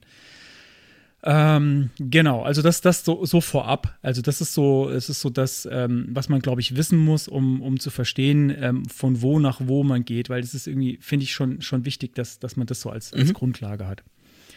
Ähm, Genau, was ich jetzt, was ich dich noch fragen wollte, ob du da was drüber weißt, ähm, weil ich jetzt auf die Schnelle äh, vorher jetzt, jetzt in, in der Vorbereitung nichts gefunden habe, aber eigentlich ich, ich so eine logische Antwort drauf habe, ist Rechenaufwand ähm, Rastergrafik versus Vektorgrafik. Also hast du da mal irgendwie Oh, was? nee, keine Ahnung. Äh, ob das jetzt. Also ich habe mir halt gedacht und ich, vielleicht muss man, vielleicht muss ich mal irgendwie einen Testcase Also mein, mein initialer Gedanke wäre jetzt, naja, der Computer muss das ja aber wieder in Raster umwandeln, weil ich ja am Bildschirm, ich habe ja nur Pixel. Ja? Äh, außer man hat einen Vektorbildschirm, auch wieder Link auf unsere letzte Folge. Ähm, aber der Computer muss ja, anstatt das einfach als Raster da irgendwo hinzuplotten, muss er das ja vorher in ein Raster umwandeln. Deswegen würde ich sagen, wahrscheinlich bei einer Vektorgrafik, genau. Also ist Genau, wahrscheinlich der Aufwand, äh, wahrscheinlich ist es verschwindend gering, aber dürfte höher liegen, als einfach eine Pixelgrafik Ja, das darzustellen. denke ich nämlich auch. Ich weiß nicht, ob es was ausmacht, aber wenn du eine Vektorgrafik hast, muss der Rechner halt noch irgendwie ähm, sich erstmal überlegen, was ist denn das jetzt überhaupt? Was für eine Form zeichne ich denn da Und in welcher Größe muss die da hin und was habe ich Genau. eigentlich für eine, für eine Pixeldichte auf dem Bildschirm und so und so weiter. Genau, weil am Ende kommen ja wieder, kommt ja wieder ein Raster raus, Mhm. sozusagen. Ne? Also das, äh, keine Ahnung, es würde mich echt interessieren, falls ihr irgendwie wisst, dass, äh, dass es irgendwie jemand schon mal getestet hat, äh, Rechenaufwand und vielleicht auch Performance, keine Ahnung, aber wahrscheinlich auf einem Level, der, der nicht, nicht wichtig ist. Ähm, äh, Performance und Rechenaufwand von äh, Bitmap versus Vector würde mich interessieren. Äh, falls es jemand irgendwie schon mal gesehen hat, dass es das irgendwo gibt, äh, dann schreibt es mal bitte in die Kommentare. Und natürlich die Glocke nicht vergessen. die Ach, Glocke äh. bei Twitter. Nein, war, war nur Spaß. Ist in meinem, ist in meinem Hirn, es ist hart verknüpft. Schreibt es mal in die Kommentare und die Glocke. Nein, nein, jetzt nicht nochmal. Nein, nein, nein, okay. Also, Fangen wir ganz einfach an. In der Zeit, als ich angefangen habe, irgendwie Webseiten zu bauen, da war das so, ähm, da gab es eigentlich keine Icon-Systeme oder zumindest keine, die mir bekannt waren, sondern wenn man irgendwie ein Icon gebraucht hat, ähm, dann hat man einfach äh, die Rastergrafik und in dem Fall war das, da waren es damals oft GIFs und ähm, nicht, weil man sie animieren konnte, sondern einfach, weil es irgendwie damals äh, ein relativ effizientes Dateiformat war, irgendwie nur 256 Farben und ähm, dann konntest du irgendwie so Pixel für Pixel da irgendwie schön hinsetzen. Ähm, das wurde einfach damals verwendet. Also Pix äh, GIF ist äh, Rastergrafik. Ähm, wie gesagt, 256 Farben kann man auch animieren, aber gar nicht, ich glaube, dass das gar nicht mal deswegen äh, für, die, äh, für die Icons benutzt wurde, obwohl da fallen mir diese, diese lustigen Baustellen, äh, Bagger-GIFs irgendwie Blink, ein. blink, äh. Ist ja irgendwie auch ein Icon, aber ja, kann man jetzt nicht drüber streiten, ob das jemals jemand brauchte. Ähm, ein Kollege hat mir heute was geschickt, wo er gesagt hat, naja, Under Construction, das kommt jetzt auch wieder, hat er irgendwo gefunden. Ähm, Es war allerdings nicht animiert. Na, Ähm, immerhin. Genau, also man hat einfach jetzt ein GIF gehabt mit einem Icon, das hat man einfach als Image eingebunden auf die Seite und das war dann halt da. So. Ähm, ist ja jetzt erstmal kein Problem, kann man so machen. Warum auch nicht, ne? Oder? Hast, spricht irgendwas ja, dagegen? Ja, nee, ne? es gab ja auch nichts anderes. Also so blöd es klingt, aber ich meine, das war halt, ja, wenn ich ein bisschen mehr als Text wollte, dann habe ich halt Das äh, ist, auch, Image das ist auch zu Zeiten, wir reden hier über Zeiten, vielleicht mal um es einordnen zu können, wo es eigentlich auch noch so gut wie kein CSS gab. Mit dem Ich wollte gerade sagen, da war auch nichts mit, na dann nehme ich es als, als äh, Background-Image, ähm, geschweige denn irgendwie als Before- oder After-Element irgendwo hin, ja, also das war noch weit entfernt und ich glaube, das Einzige, um, um irgendwie Hintergrundbilder zum Beispiel, war halt in der, Tab äh, in der Table, ja, Tabellenlayout und dann irgendwie BG-Image und dann konnte man ein Genau. Hintergrundbild Genau, angeben, aber irgendwie, also ansonsten hast du halt einfach eine Grafik eingebunden, ja. Genau, so und der nächste Schritt war dann, ähm, und das, das war dann, als ich dann irgendwann das äh, verstanden habe, das war für mich auch wieder so, ein- so ein äh, Brain Explodes-Moment, äh, wo wir auch schon öfter drüber gesprochen haben. Ähm, manchmal, wenn man, wenn man versteht, wie dann was funktioniert, dann, äh, dann hat man irgendwie so ein, äh, da geht die Glühbirne äh, ähm, irgendwie an. Ja, Hier Ähm, äh, auch wieder Cross-Reference auf unsere Folge acht magische Entwicklermomente, wo wir genau, Genau. sowas besprechen. Ähm, und zwar, äh, das, das Stichwort, was jetzt als nächstes kommt, heißt Sprites. Also ein, ähm, ein Sprite ist eine, eine Grafik, also ein, äh, ja, eine Grafikdatei, die mehrere Icons in dem Fall dann gleichzeitig enthält. Und damit man nur immer eins davon sieht, weil man will meistens nicht jetzt alle auf einmal sehen, ähm, hat man ein Container-Element, das eine bestimmte Größe hat und ähm, die Position ähm, der, der, des, des Hintergrundbildes, was eben in dem Fall diese Sprite-Grafik ist, ähm, bestimmt, welches, welches Icon man dann in dem Fall sieht. Also man sieht immer nur einen Ausschnitt von der Gesamtgrafik. Ähm, warum hat man das gemacht? Ähm, der Klassiker war damals noch, naja, man möchte ja vielleicht irgendwie mit Mouse over über ein Icon, äh, wenn das jetzt in einem Link ist oder so, vielleicht auch die Farbe mal wechseln davon. Das war irgendwie so der Klassiker. Man Das ist dann, schon wieder ähm, Sliding Doors eigentlich auch, ne? ja, genau, ein das, man hatte, man hatte die das gleiche, ja, ist im Prinzip Sliding Doors. Ähm, so hieß, so hieß es damals, müsst ihr euch, müsst ihr jetzt nicht googeln, was das genau ist. Das, Nee, das hatten ist wir auch letzte Ob- Folge. Wer letzte Folge gehört hat, weiß Bescheid. Die Obbers, die Obbers erzählen wieder vom Krieg. genau.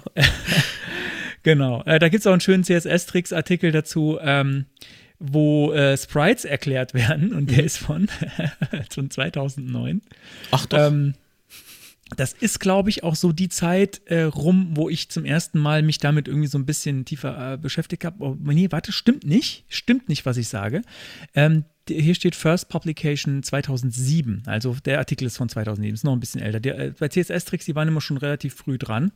Ähm, ich glaube, ähm, Sprite für mich war das damals komplett neu, aber so für Leute, die irgendwie damals äh, C64-Programme geschrieben haben oder die, keine Ahnung, äh, wussten, wie Nintendo-Spiele funktionieren oder irgendwie Games gebaut haben, die kannten damals auf jeden Fall schon Sprites, weil das ist irgendwie so das Ding, ähm, dass man irgendwie eine große Grafik hat, die irgendwie alle kleinen äh, Untergrafiken enthält, die dann irgendwie in der Position äh, durchrotiert werden auf einem Container, der den Rest halt nicht anzeigt, der nur eine bestimmte Größe hat. Das war, ist in Games schon, und das, schon das lange ist übrigens, weil wir es vorhin von Performance hatten, auch der Grund, also es ist einfacher, eine große Grafik reinzuladen in den Grafikspeicher, als irgendwie tausende von, von kleinen Mini-Grafiken.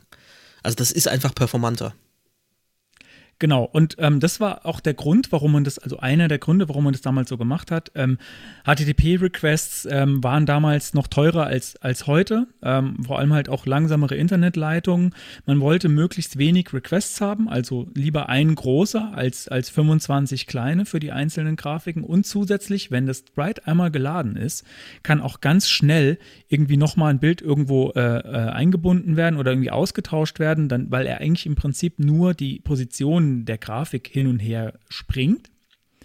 Ähm, ähm, was dann halt zum Beispiel auch so, äh, so Hover-Effekte irgendwie sehr, sehr schnell gemacht hat, sobald das Ding einmal geladen war, kein Problem. Weil ich erinnere mich noch, dass ich das mal so gebaut habe, naja, bei Hover auf ein Element wird dann das andere Bild mhm. geladen und dann hattest du immer so beim ersten Mal so eine leichte so ein kurzes weißes Flackern. Nachgeladen.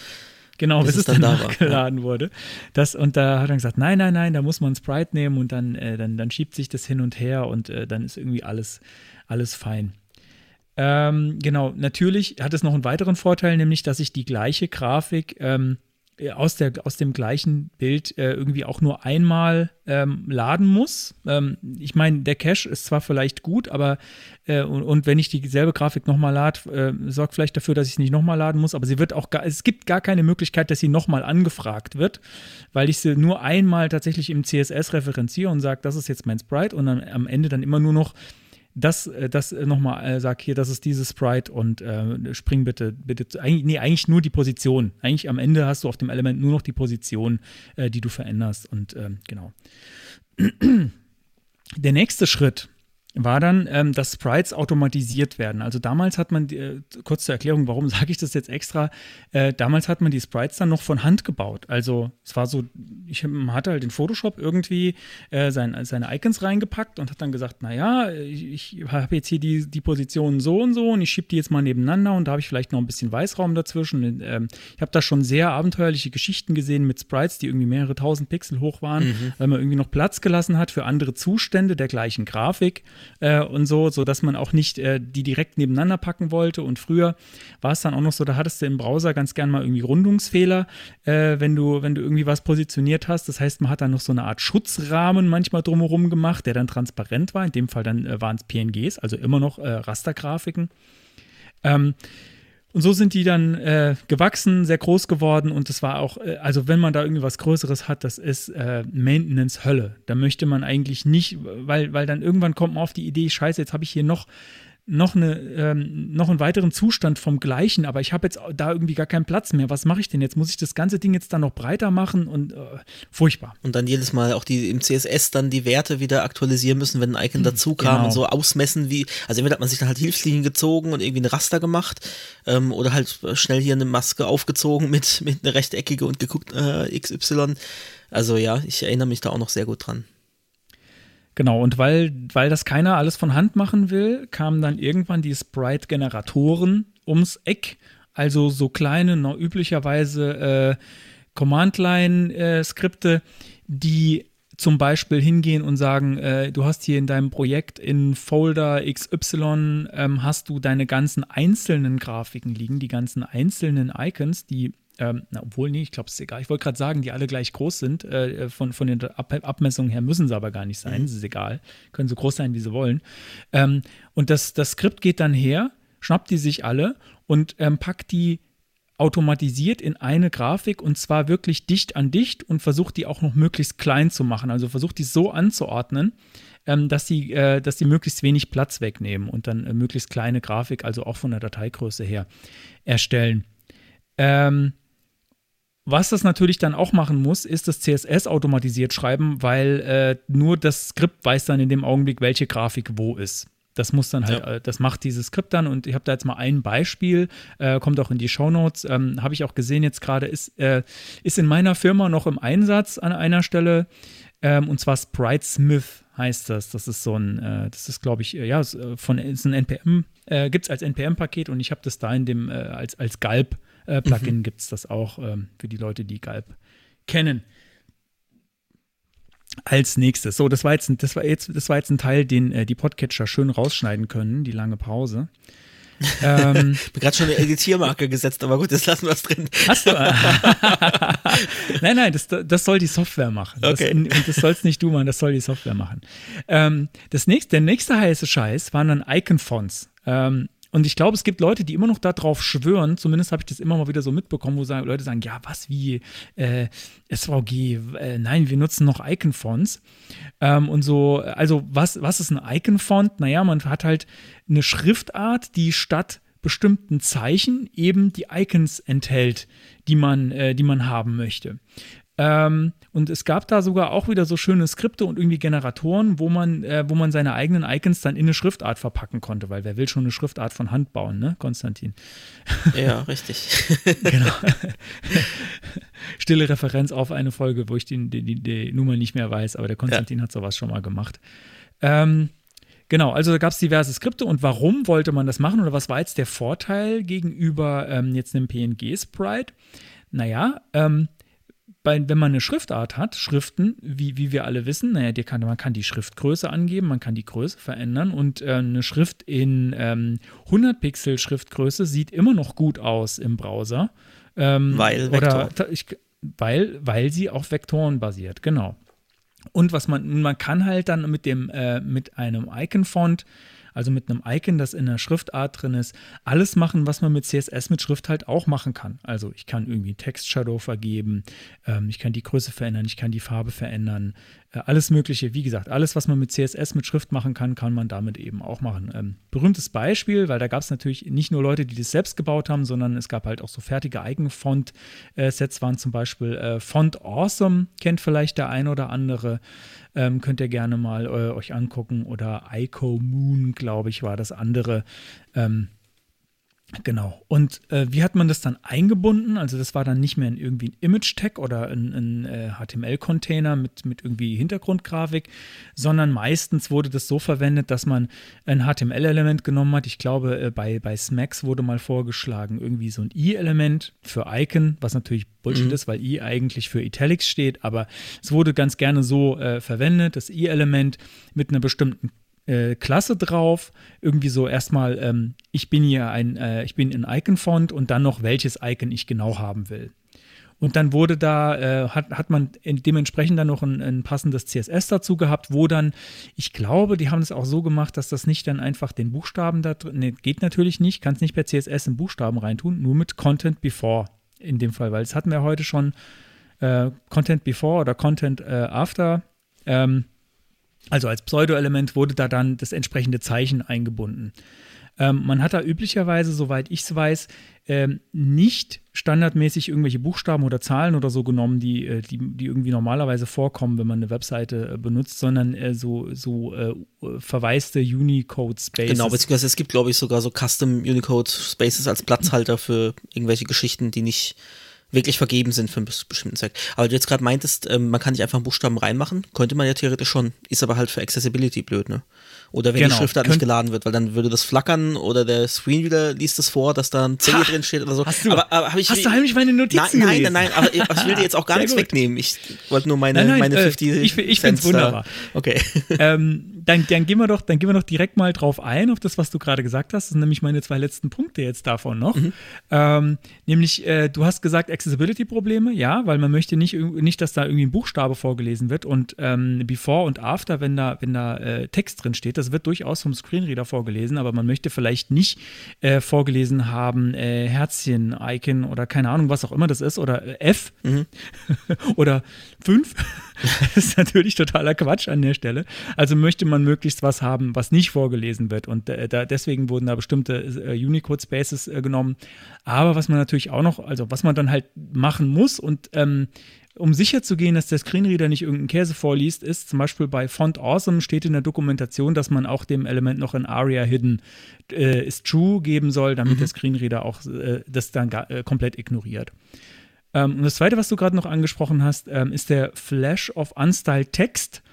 Also man kann dann unter Umständen, wenn eine Seite geladen wird und der Font ist noch nicht geladen, dann, ähm, dann hat man da irgendwie so ein komisches Unicode-Kästchen stehen, solange bis der Font dann geladen wird. Äh, kann relativ hässlich aussehen, hat vielleicht äh, der ein oder andere auch schon mal gesehen. Ähm, auf, auf Seiten, dass irgendwie äh, erstmal sind keine Icons da und dann irgendwie zwei Sekunden später dann ploppen sie plötzlich auf. Das war dann ziemlich sicher ein Icon-Font, der da verwendet wurde. So, hast du noch was zu Icon-Fonts? Ansonsten nee, nee. würde ich weitergehen und jetzt sind wir nämlich dann schon sehr, sehr nah an dem, ähm, was ich jetzt heutzutage empfehlen würde oder wie ich, wie ich das heutzutage machen würde. Ähm, also fangen wir an, ist jetzt schon das, wir sind jetzt schon beim, wir kommen jetzt schon richtig, beim richtigen Grafikformat an, äh, nämlich äh, SVG, auch ein Vektorformat, aber es ist dann eben eine Grafik und kein Font. Ähm, Scalable Vector Graphics. Und ähm, der naivste oder einfachste Ansatz davon ist einfach SVGs, SVG-Grafiken ähm, einfach ins HTML reinzuschreiben. Und äh, ich erinnere mich, äh, da gab es mal ein äh, einen Artikel auch auf CSS-Tricks von Chris äh, Collier, der äh, da geschrieben hat, ähm, leckt mich doch alle am Arsch so ungefähr mit, mit euren fancy äh, SVG-Sprite-Lösungen. Ich schreibe die per PHP äh, hart in die Seite rein. Und ja, ich weiß, das macht Probleme, aber es ist, äh, ermöglicht mir auch ganz viel, was, was dann irgendwie nicht nervig ist dadurch. Also das ist der erste Weg. Entschuldigung, was man machen kann, ist einfach das SVG in HTML reinschreiben, genauso wie es ist weil SVG ist XML und es ist auch standardmäßig definiert, dass das SVG da einfach drinstehen darf in HTML. Also einfach nur ein anderer äh, XML-Namespace, der dann da aufgemacht wird. Ähm, was, das, was das Problem davon unter anderem sein kann, ist, wenn man relativ viele Grafiken hat oder vielleicht irgendwie in einer langen Liste immer wieder das, die gleiche Grafik hat, dann muss man immer wieder das gleiche SVG äh, reinladen und bläht damit sehr das HTML auf. Und äh, Caching, wie man es von anderen Bildern oder äh, anderen externen äh, Grafiken oder, oder, oder äh, Ressourcen gewöhnt ist, geht dann da halt nicht, weil HTML wird nicht gecached normalerweise. Und ähm, das heißt, das kann dann durchaus, wenn man jetzt eine lange Liste hat, wo viele SVG-Icons drin sind, oder sagen wir mal, du hast jetzt irgendwie eine Tabelle mit, mit äh, 500 Zeilen und äh, in jeder Zeile sind irgendwie drei SVGs drin, naja, das läppert sich dann schon, wenn du jedes Mal die komplette Vektorbeschreibung irgendwie an der Stelle drin hast. Würde ich jetzt nicht unbedingt empfehlen, kann man aber in Einzelfällen äh, so machen. Also es gibt auch gute Gründe, die dafür sprechen. Also wenn man jetzt die ähm, Unicode-Emoji-Übersicht äh, darstellen will, dann sollte man das vielleicht nicht tun, weil sonst äh, lädt die Seite halt irgendwie eine Minute, bis alles da ist. So, jetzt habe ich noch gar nicht gesagt, warum man eigentlich ein SVG verwenden will, warum ich der Meinung bin, dass es irgendwie mehr Spaß macht. Ähm, also zu, zunächst mal mit den äh, aktuellen Devices, die man heutzutage so hat, ähm, die relativ hochauflösende Displays haben, möchte man auf jeden Fall Vektorgrafiken verwenden, weil man dann nie das Problem hat, dass irgendwie ähm, irgendwas irgendwie unscharf aussieht oder so, was man öfter mal hat, wenn ich jetzt irgendwie äh, eine Website mit, mit äh, Pixel-Grafiken auf einem 4K-Display angucke, die nicht extra optimiert sind dafür, dann kann das sehr blurry aussehen, weil es muss dann irgendwie hochgerechnet werden auf irgendwie die doppelte, äh, nee, die vierfache Pixelmenge und dann, äh, dann sieht es einfach nicht mehr gut aus. Aber da das SVG ja nur die, ähm, die Informationen darüber enthält, was für eine Form da dargestellt werden soll und was für Farben, ähm, kann natürlich das System oder der Browser in dem Fall das mit den, äh, mit den verfügbaren Pixeln so dahin zeichnen, wie er es braucht. Und dann ist es eben gestochen scharf. Ähm, weiterer Vorteil ist, SVGs können äh, mit CSS gestylt werden.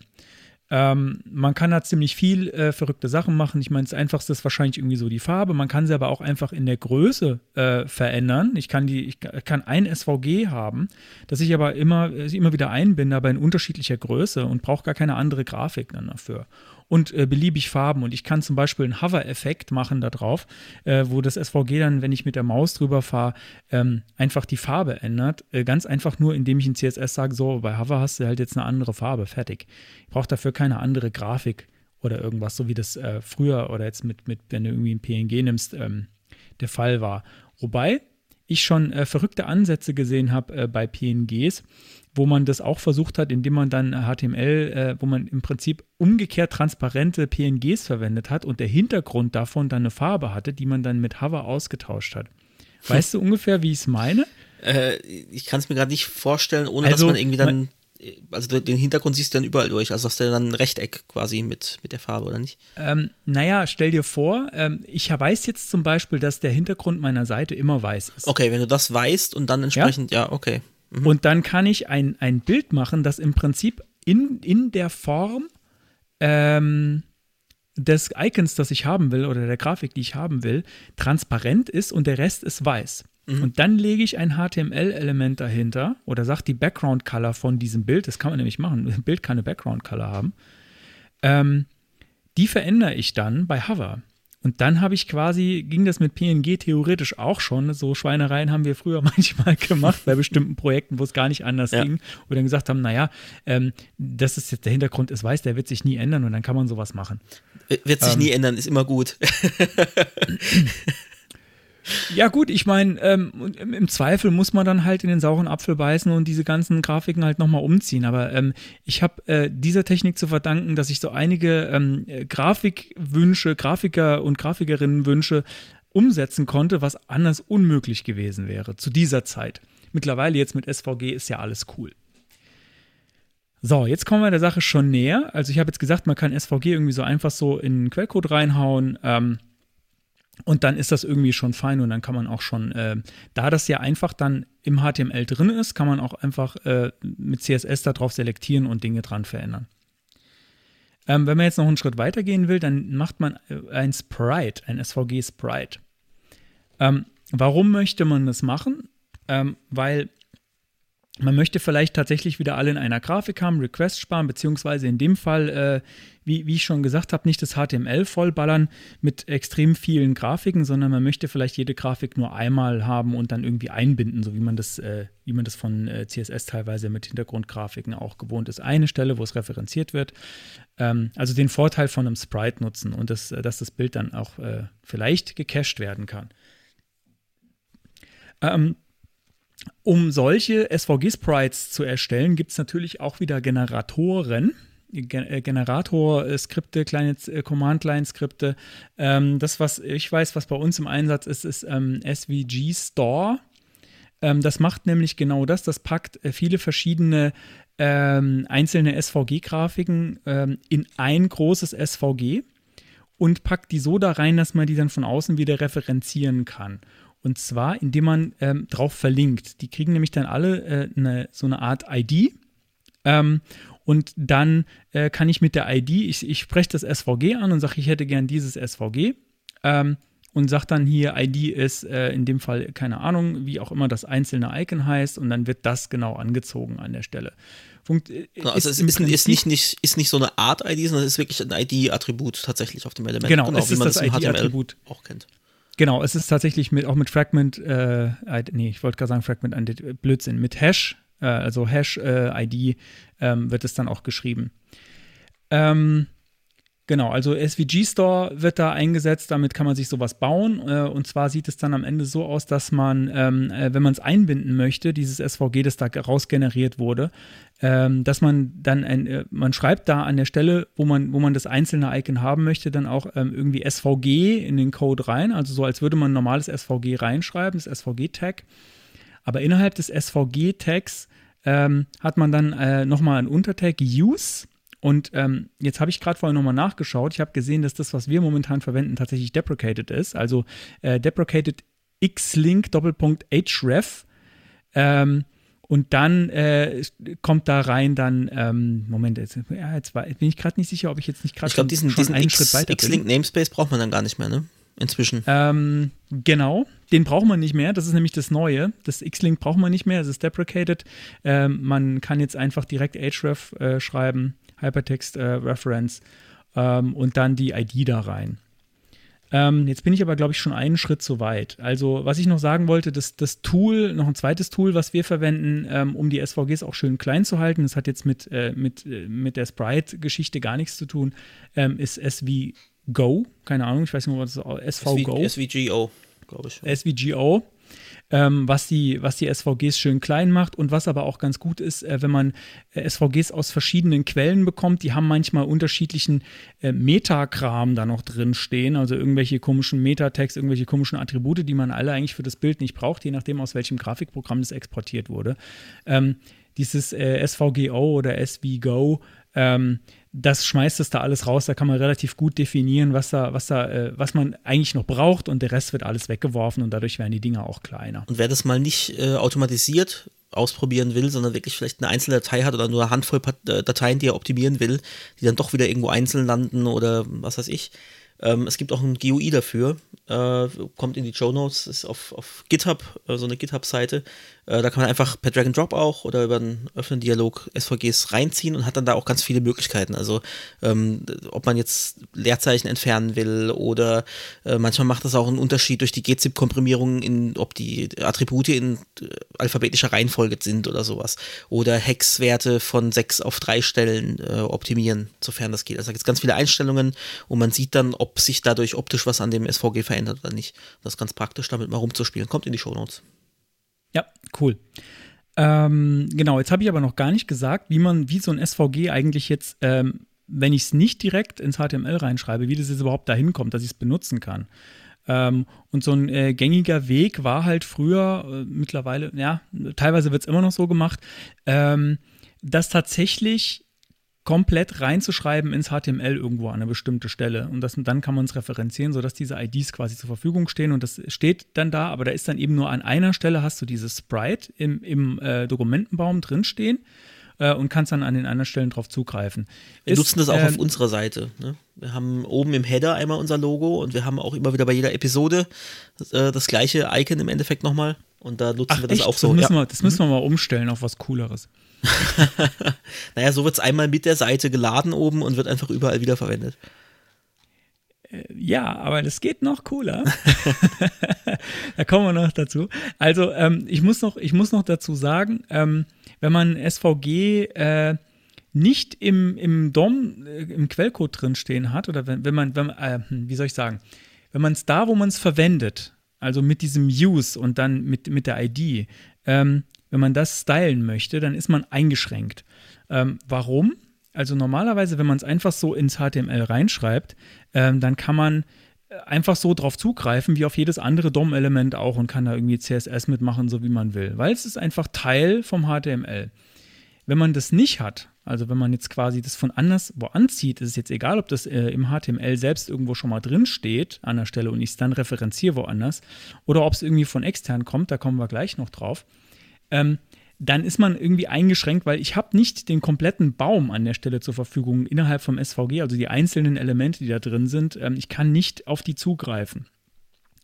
Was man da dann macht, ist normalerweise, ist, äh, man nimmt in CSS, also üblicherweise reicht es, eine Farbe dem SVG zu verändern. Wenn, wenn man jetzt irgendwie, also ich meine, die Größe ist eh definiert durch das Element selbst, kann man mit CSS machen.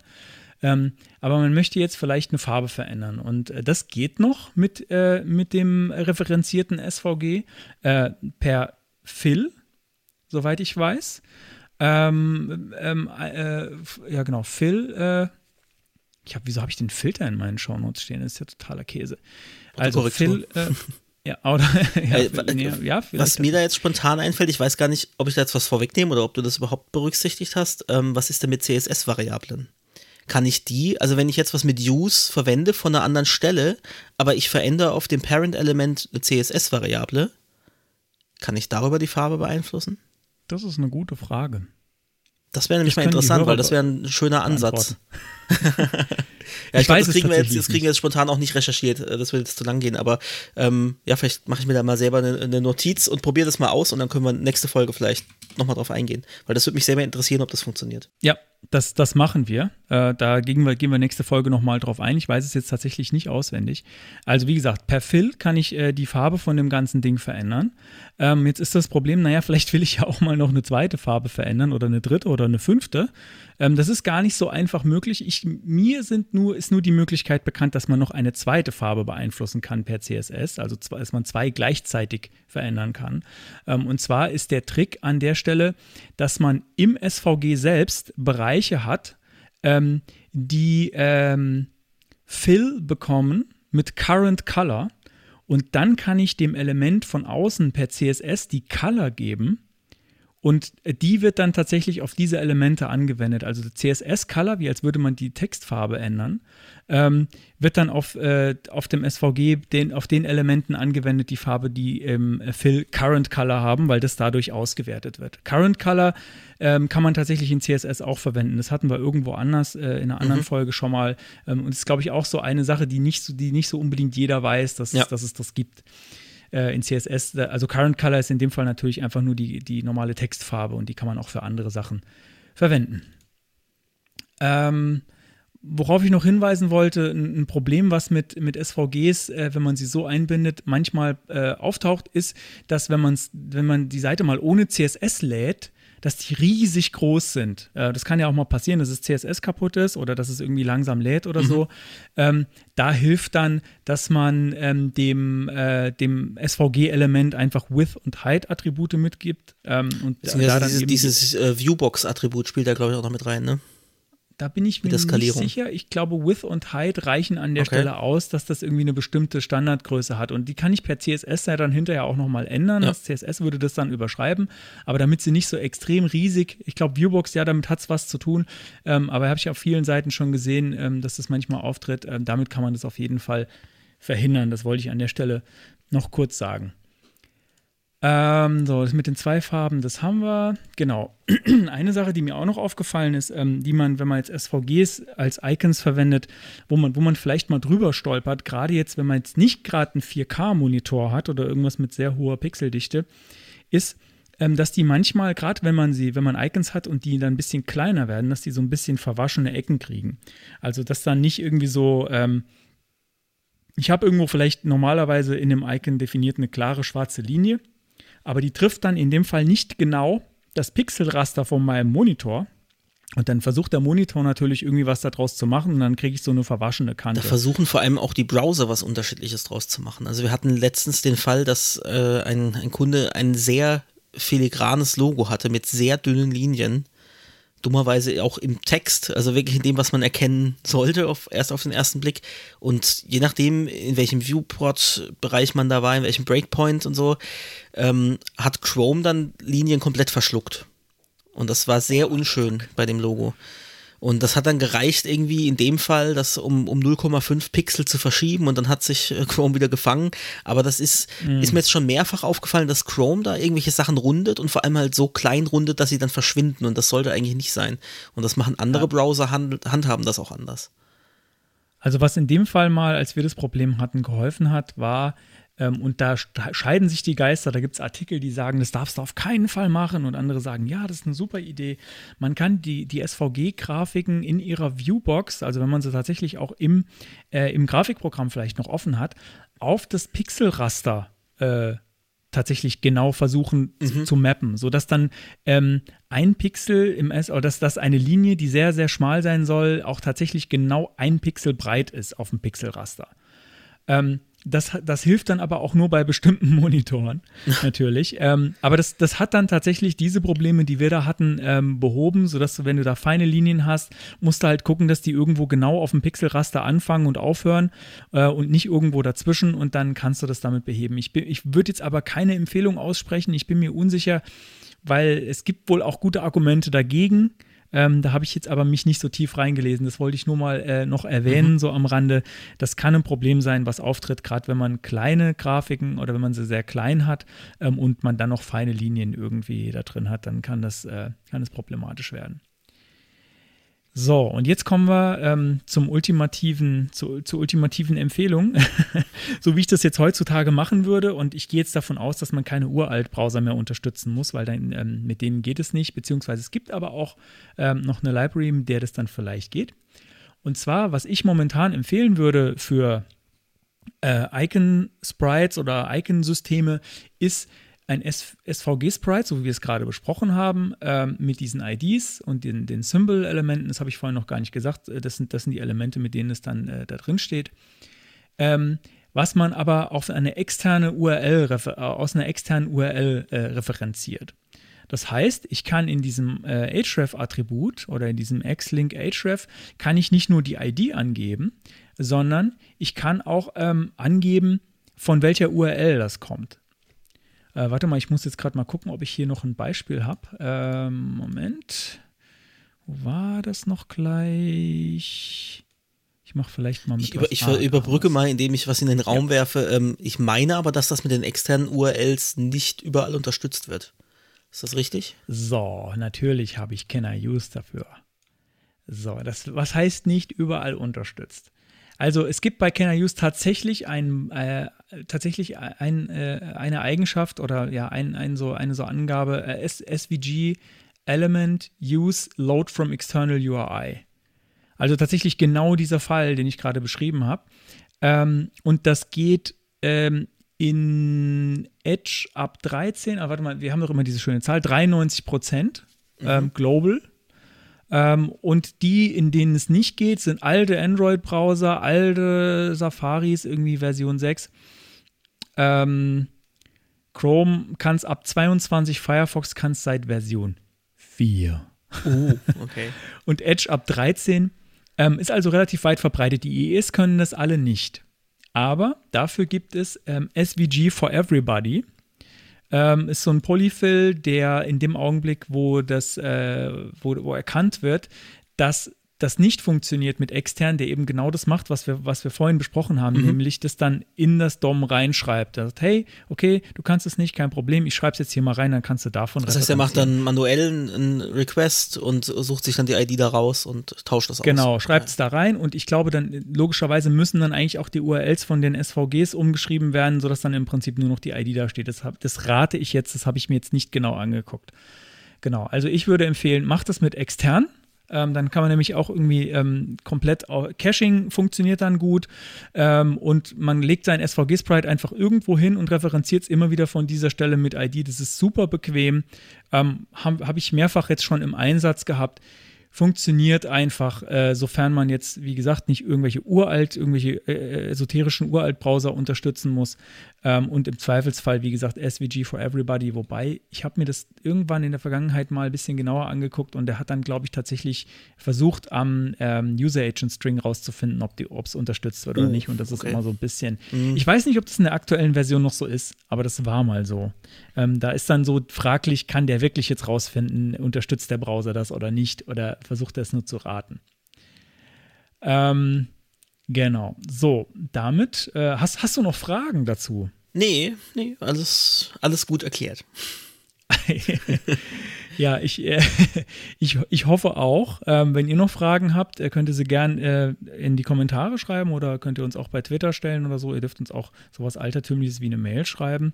Steht bei uns äh, auf, auf unserer Homepage. Social at oh, Auf unserer Homepage. Jetzt musst du wieder Bier. Auf der Startseite steht es nämlich nicht.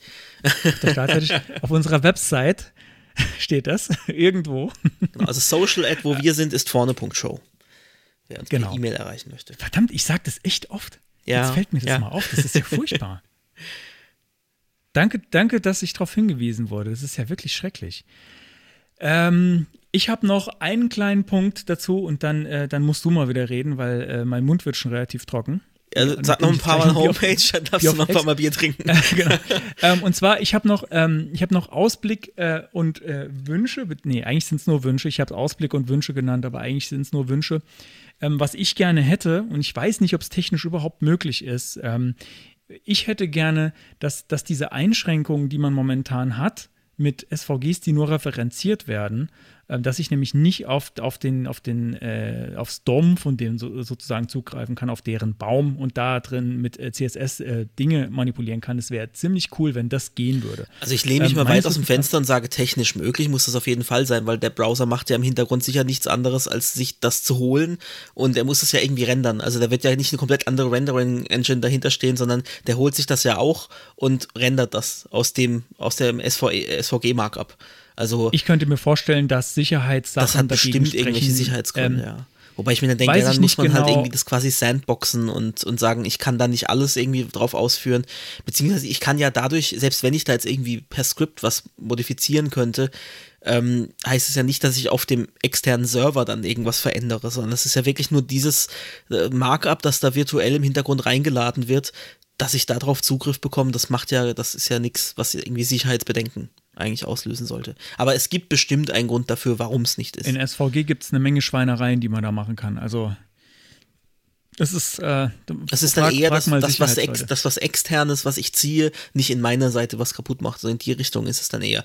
Aber auch da, ähm, ja, wenn ich das, wenn ich das SVG äh, anziehe, also ich bin mir sicher, es gibt da sicher Möglichkeiten, das zu sandboxen oder so, aber es, wahrscheinlich also ist es nicht ganz trivial und deswegen geht's nicht. Das ist mein Wunsch, dass man da im DOM rumvorwerken kann, wie man möchte und nicht irgendwie mit, äh, mit Fill und äh, Current Color rumeiern muss, sondern dass ich beliebig viele Farben äh, da irgendwie rumschieben kann und dass ich es auch irgendwie animieren kann. Das geht natürlich alles, wenn ich das SVG direkt in die Seite schreibe, äh, kein Problem. Ähm, aber ich finde diesen externen Ansatz gerade für Icons ziemlich elegant. Vielleicht und, sind und, ja CSS-Variablen tatsächlich Lösung. Das versuchen wir das mal rauszubekommen. Kann, das wäre cool. Das, das versuchen wir rauszubekommen. Ach so, dass du da. Ja, doch, stimmt. Also ich jetzt, jetzt habe ich, glaube ich, verstanden, wie du, was du meinst. Das ist nämlich, dass ich einfach die dann setze da drauf und habe sie aber im Sprite schon referenziert, sodass sie sich dann genau. da automatisch ändern können. Genau, also auf das Element, mhm. das ein, das das Use-Tag verwendet, oder du machst das jetzt tatsächlich doch im Hintergrund schon. Dann ja, versuche ich mal, ich rede mal ganz langsam und versuche, äh, um den heißen Brei herumzureden. Genau, also ich habe, dass ich das SVG habe und auf das setze ich, oder vielleicht sogar auf das Use-Tag direkt äh, CSS-Variablen. Also irgendwie ähm, Hover Color äh, Green oder was weiß ich. Und dass die dann in dem referenzierten SVG ausgetauscht werden entsprechend oder berücksichtigt werden. Oh, ich finde gerade keine eindeutige Antwort. Ich glaube, man muss doch tatsächlich, müsste ich jetzt noch mal ein bisschen äh, tiefer gucken. Und dann müsste ähm, es halt ja, die Standardfarbe, das, das müsste es halt aus dem externen SVG, aus dem äußeren Element, das ich nicht über die ID referenziere, müsste es da die Standardfarbe rausziehen. Aber ob das geht, ob das quasi, ob ich das in den gleichen Scope ziehen kann oder ob das eben halt rein technisch komplett getrennte Scopes sind, die gar nicht sich gegenseitig berücksichtigen können, das ist die Frage. Aber das, da müssen wir echt mal einen Code bringen. Vielleicht machen wir das nach der Sendung noch schnell. Ja. Also schnell. Also Voraussetzung ist dafür auf jeden Fall, äh, dass ich das SVG direkt manipuliere und da Dinge reinschreibe. Ähm, das hätte ich halt bei meinem Wunschkonzert, wäre das nicht nötig. Da könnte ich nämlich direkt eventuell auf die Elemente zugreifen, die da ja. drin sind. Und also egal. Also vielleicht äh, quasi über so eine Art Shadow-DOM im Endeffekt auch. Also es ist nicht wirklich in der Seite drin, aber dass man dann speziellen Selektor hat, um dann innen drin was verändern zu können, das wäre, wäre echt cool. Ja, gutes Schlusswort. Ähm, zum Thema zumindest. Und äh, damit äh, könnten wir dann schon einfach äh, in den nächsten, in den nächsten Bereich Block. Ja, was ist passiert? Eine Stunde 40. Und wir haben hier gesagt, äh, neuer, neuer Rekord nach dem letzten Rekord. Ja, Mensch. wir trinken jetzt einfach noch eine Menge Bier und dann. Und dann. Äh, und dann labern wir einfach noch ein Gut. bisschen. das Geil. Geil. Ich habe mal wieder ein YouTube-Video. Ich habe irgendwie als Geilteil fast ausschließlich YouTube-Videos. Äh, vielleicht lasse ich mir mal was anderes einfallen. Aber das war was, was ich letzte Woche, auf was ich gestoßen bin, äh, weiß gar nicht mehr wie. Ich glaube, das war wieder der, der YouTube-Algorithmus, äh, der gesagt hat, hey, das könnte dich interessieren. Und das hat mich interessiert. Ähm, ein Video mit dem Titel JavaScript Counters the Hard Way von Jake Archibald und Surma. Äh, Surma ist ein deutscher Chrome-Entwickler übrigens. Vielleicht, vielleicht holen wir den auch mal in die Sendung. mal gucken. Wenn er, wenn er möchte. wenn er möchte, wenn er mal Lust hat, auf Deutsch zu sprechen. Äh, natürlich. ähm, genau, und äh, also es sind beide Chrome-Entwickler und machen Videos. Ähm, das Video ist jetzt schon ein bisschen älter, aber ich glaube, sie sind noch, immer noch aktiv, äh, das zu machen, wo sie bestimmte Sachen beleuchten. Nicht unbedingt nur Chrome-spezifisch, sondern eben auch solche Sachen wie, wie mache ich denn sowas am besten per JavaScript. Und darum geht es in dem Video. Ähm, Counter finde ich in dem Fall ein bisschen irreführend als Begriff gewählt. Counter äh, ist für mich was, ja, was, was eben was hochzählt oder so. Ähm, es geht in dem Fall aber darum, eigentlich einen getakteten Update-Mechanismus zu haben. Also mein Anwendungsfall wäre jetzt eher eine, eine, Zeitanzeige. Also ob das jetzt die Uhrzeit ist oder, oder eine Stoppuhrzeit oder was auch immer, ähm, dass ich halt sage, ich möchte alle Sekunde, und zwar wirklich jede Sekunde, 1000 Millisekunden und nicht irgendwas plus minus, möchte ich eine Zahl aktualisiert haben. Eben die Sekundenzahl zum Beispiel in einer Uhrzeitanzeige. Und das klingt eigentlich simpel, aber der Weg zur perfekten Lösung, der dauert im Video immerhin schon zwei, äh, 25 Minuten und in echt hat Jake da sicherlich noch länger dran rumgetüftelt, das ähm, hinzubekommen. So, die, der erste Impuls wäre wahrscheinlich äh, Set Timeout bzw. Set Interval, wenn ich das äh, öfter brauche oder regelmäßig updaten will. Ähm, Aber wie man vielleicht weiß, wenn man schon ein bisschen länger bei der ganzen Geschichte dabei ist, Set Timeout, Set Interval ist zu ungenau. Also das klingt zwar schön, oh, ich möchte alle 1000 Millisekunden was ausführen, aber das funktioniert nicht so genau. Also der Browser äh, kann das nicht garantieren. Der schuckt das vielleicht an, tatsächlich nach 1000 Millisekunden, dass man das haben möchte, aber ich habe ja eine, eine gewisse äh, Queue, die da abgearbeitet wird und wenn da eben andere Sachen vorne anstehen, dann kann es halt passieren, dass dann am Schluss doch eine Millisekunde oder mehr äh, mehrere vorbeigegangen sind, bis tatsächlich das, was ich ausführen möchte zu dem Zeitpunkt, dann auch ausgeführt wird dann könnte man sich denken, ähm, gut, dann nehme ich Request Animation Frame, das ist ja genau für solche performanten Sachen ge gemacht. Ähm, funktioniert an sich eigentlich auch, aber das Problem ist, das feuert halt ungefähr 60 Mal in der Sekunde oder was auch immer die, die Framerate äh, eben ist, in der gerendert wird. Und ich brauche das ja aber nur einmal jede Sekunde. Das heißt, ich mache da im Hintergrund ganz viel und äh, ist jetzt auf dem Desktop vielleicht relativ egal aber auf äh, Mobilgeräten kann das natürlich die Performance und äh, vor allem die, die Batterielaufzeit auch deutlich beeinflussen. Wenn ich da vielleicht noch mehrere Sachen auf der Seite habe, äh, die das beanspruchen, dann habe ich mit Request Animation Frame natürlich, ziehe ich da ordentlich Saft. Und ich möchte es gar nicht vorwegnehmen, wie er es am Schluss äh, genau löst. Das sollt ihr natürlich in dem Video anschauen. Ähm, es ist ein bisschen eine Kombination aus, aus mehreren Ansätzen und dann ist er auch zwischendrin auf Probleme gestoßen, dass äh, manche Browser das, ich glaube, es war sogar der Chrome, der was nicht optimiert, was man eigentlich optimieren könnte, wo dann andere Browser besser waren, was dann mit der Performance wieder geschadet hat. Und dann waren so Sachen wie, dass dann die, die Sekunde dann irgendwie dann zwei Sekunden lang stehen bleibt und dann nur einmal kurz aufflackert und dann, dann erst sich ändert. Ähm, oder es waren so Sachen wie, es sieht eigentlich optisch gut aus, aber es feuert das Event eigentlich zweimal hintereinander.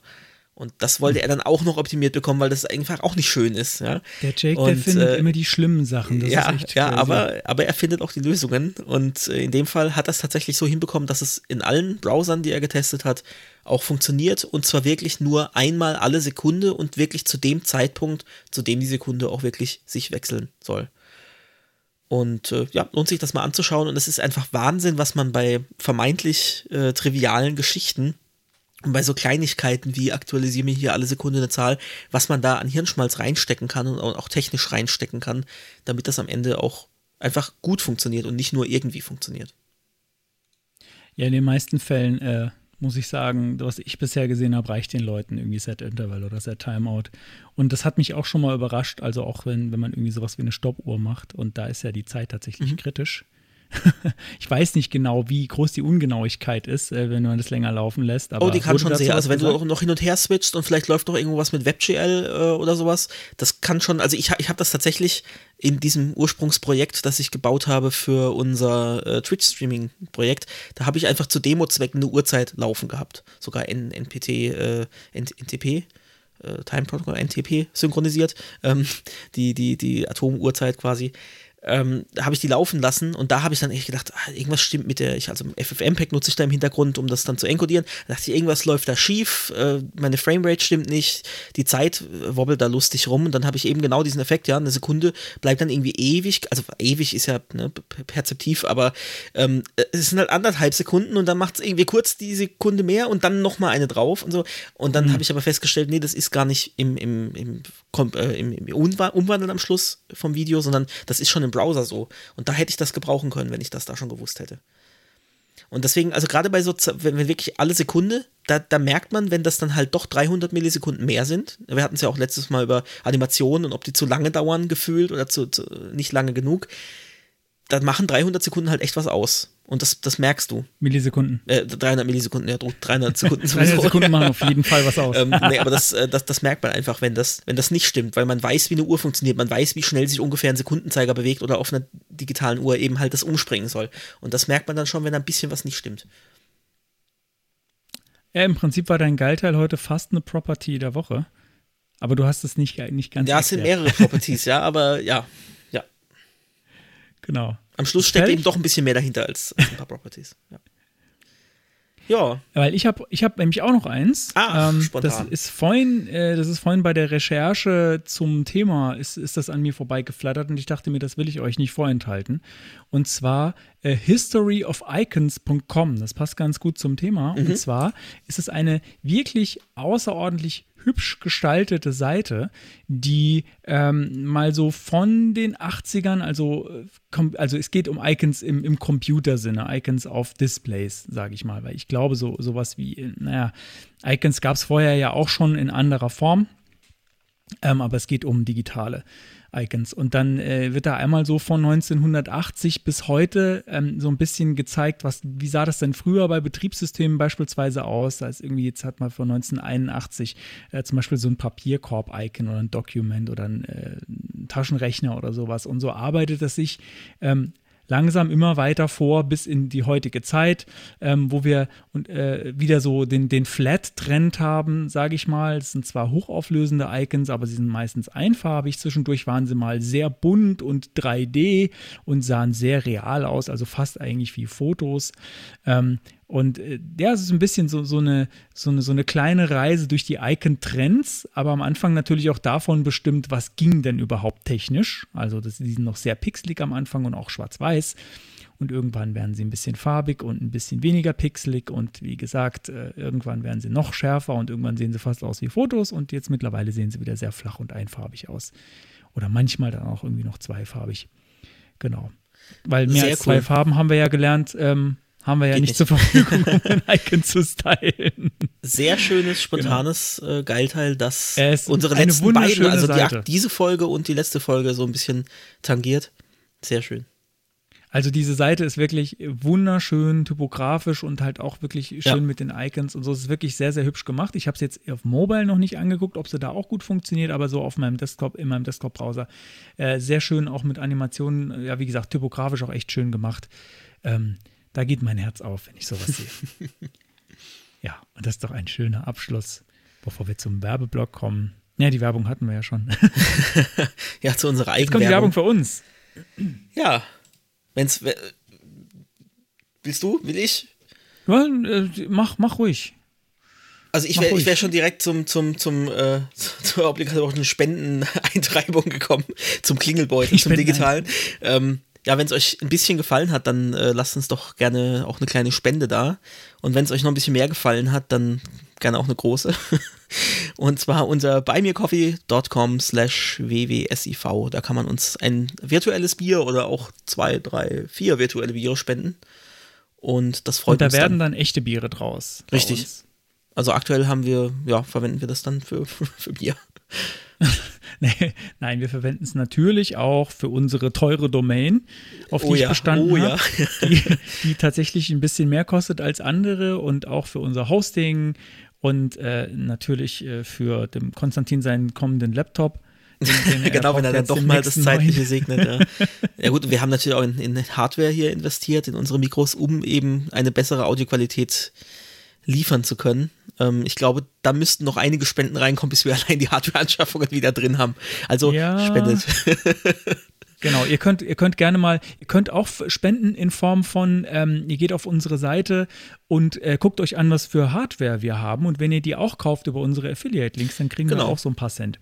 Habe übrigens rausgefunden, ich weiß gar nicht, habe ich das in der letzten Folge schon gesagt, äh, man kann bei Amazon ja sehen, ähm, was über Affiliate-Links gekauft wurde. Du hast es mir gesagt, Und- aber du hast es nicht in der Sendung Genau, gesagt. es hat ja. tatsächlich äh, jemand ähm, den, äh, diese Klettkabelbinder gekauft. es war aber im letzten Sommer schon. Ich habe das jetzt erst gesehen. Ich gucke da nicht so oft rein. Ich habe mir gedacht, naja, wenn wir jetzt Millionen reingekommen wären, dann hätte, hätte, hätte sich Amazon vielleicht schon gemeldet. Wahrscheinlich nicht, weil die dieses Geld behalten wollen. Ähm, aber da hat tatsächlich jemand, also danke für den Kauf.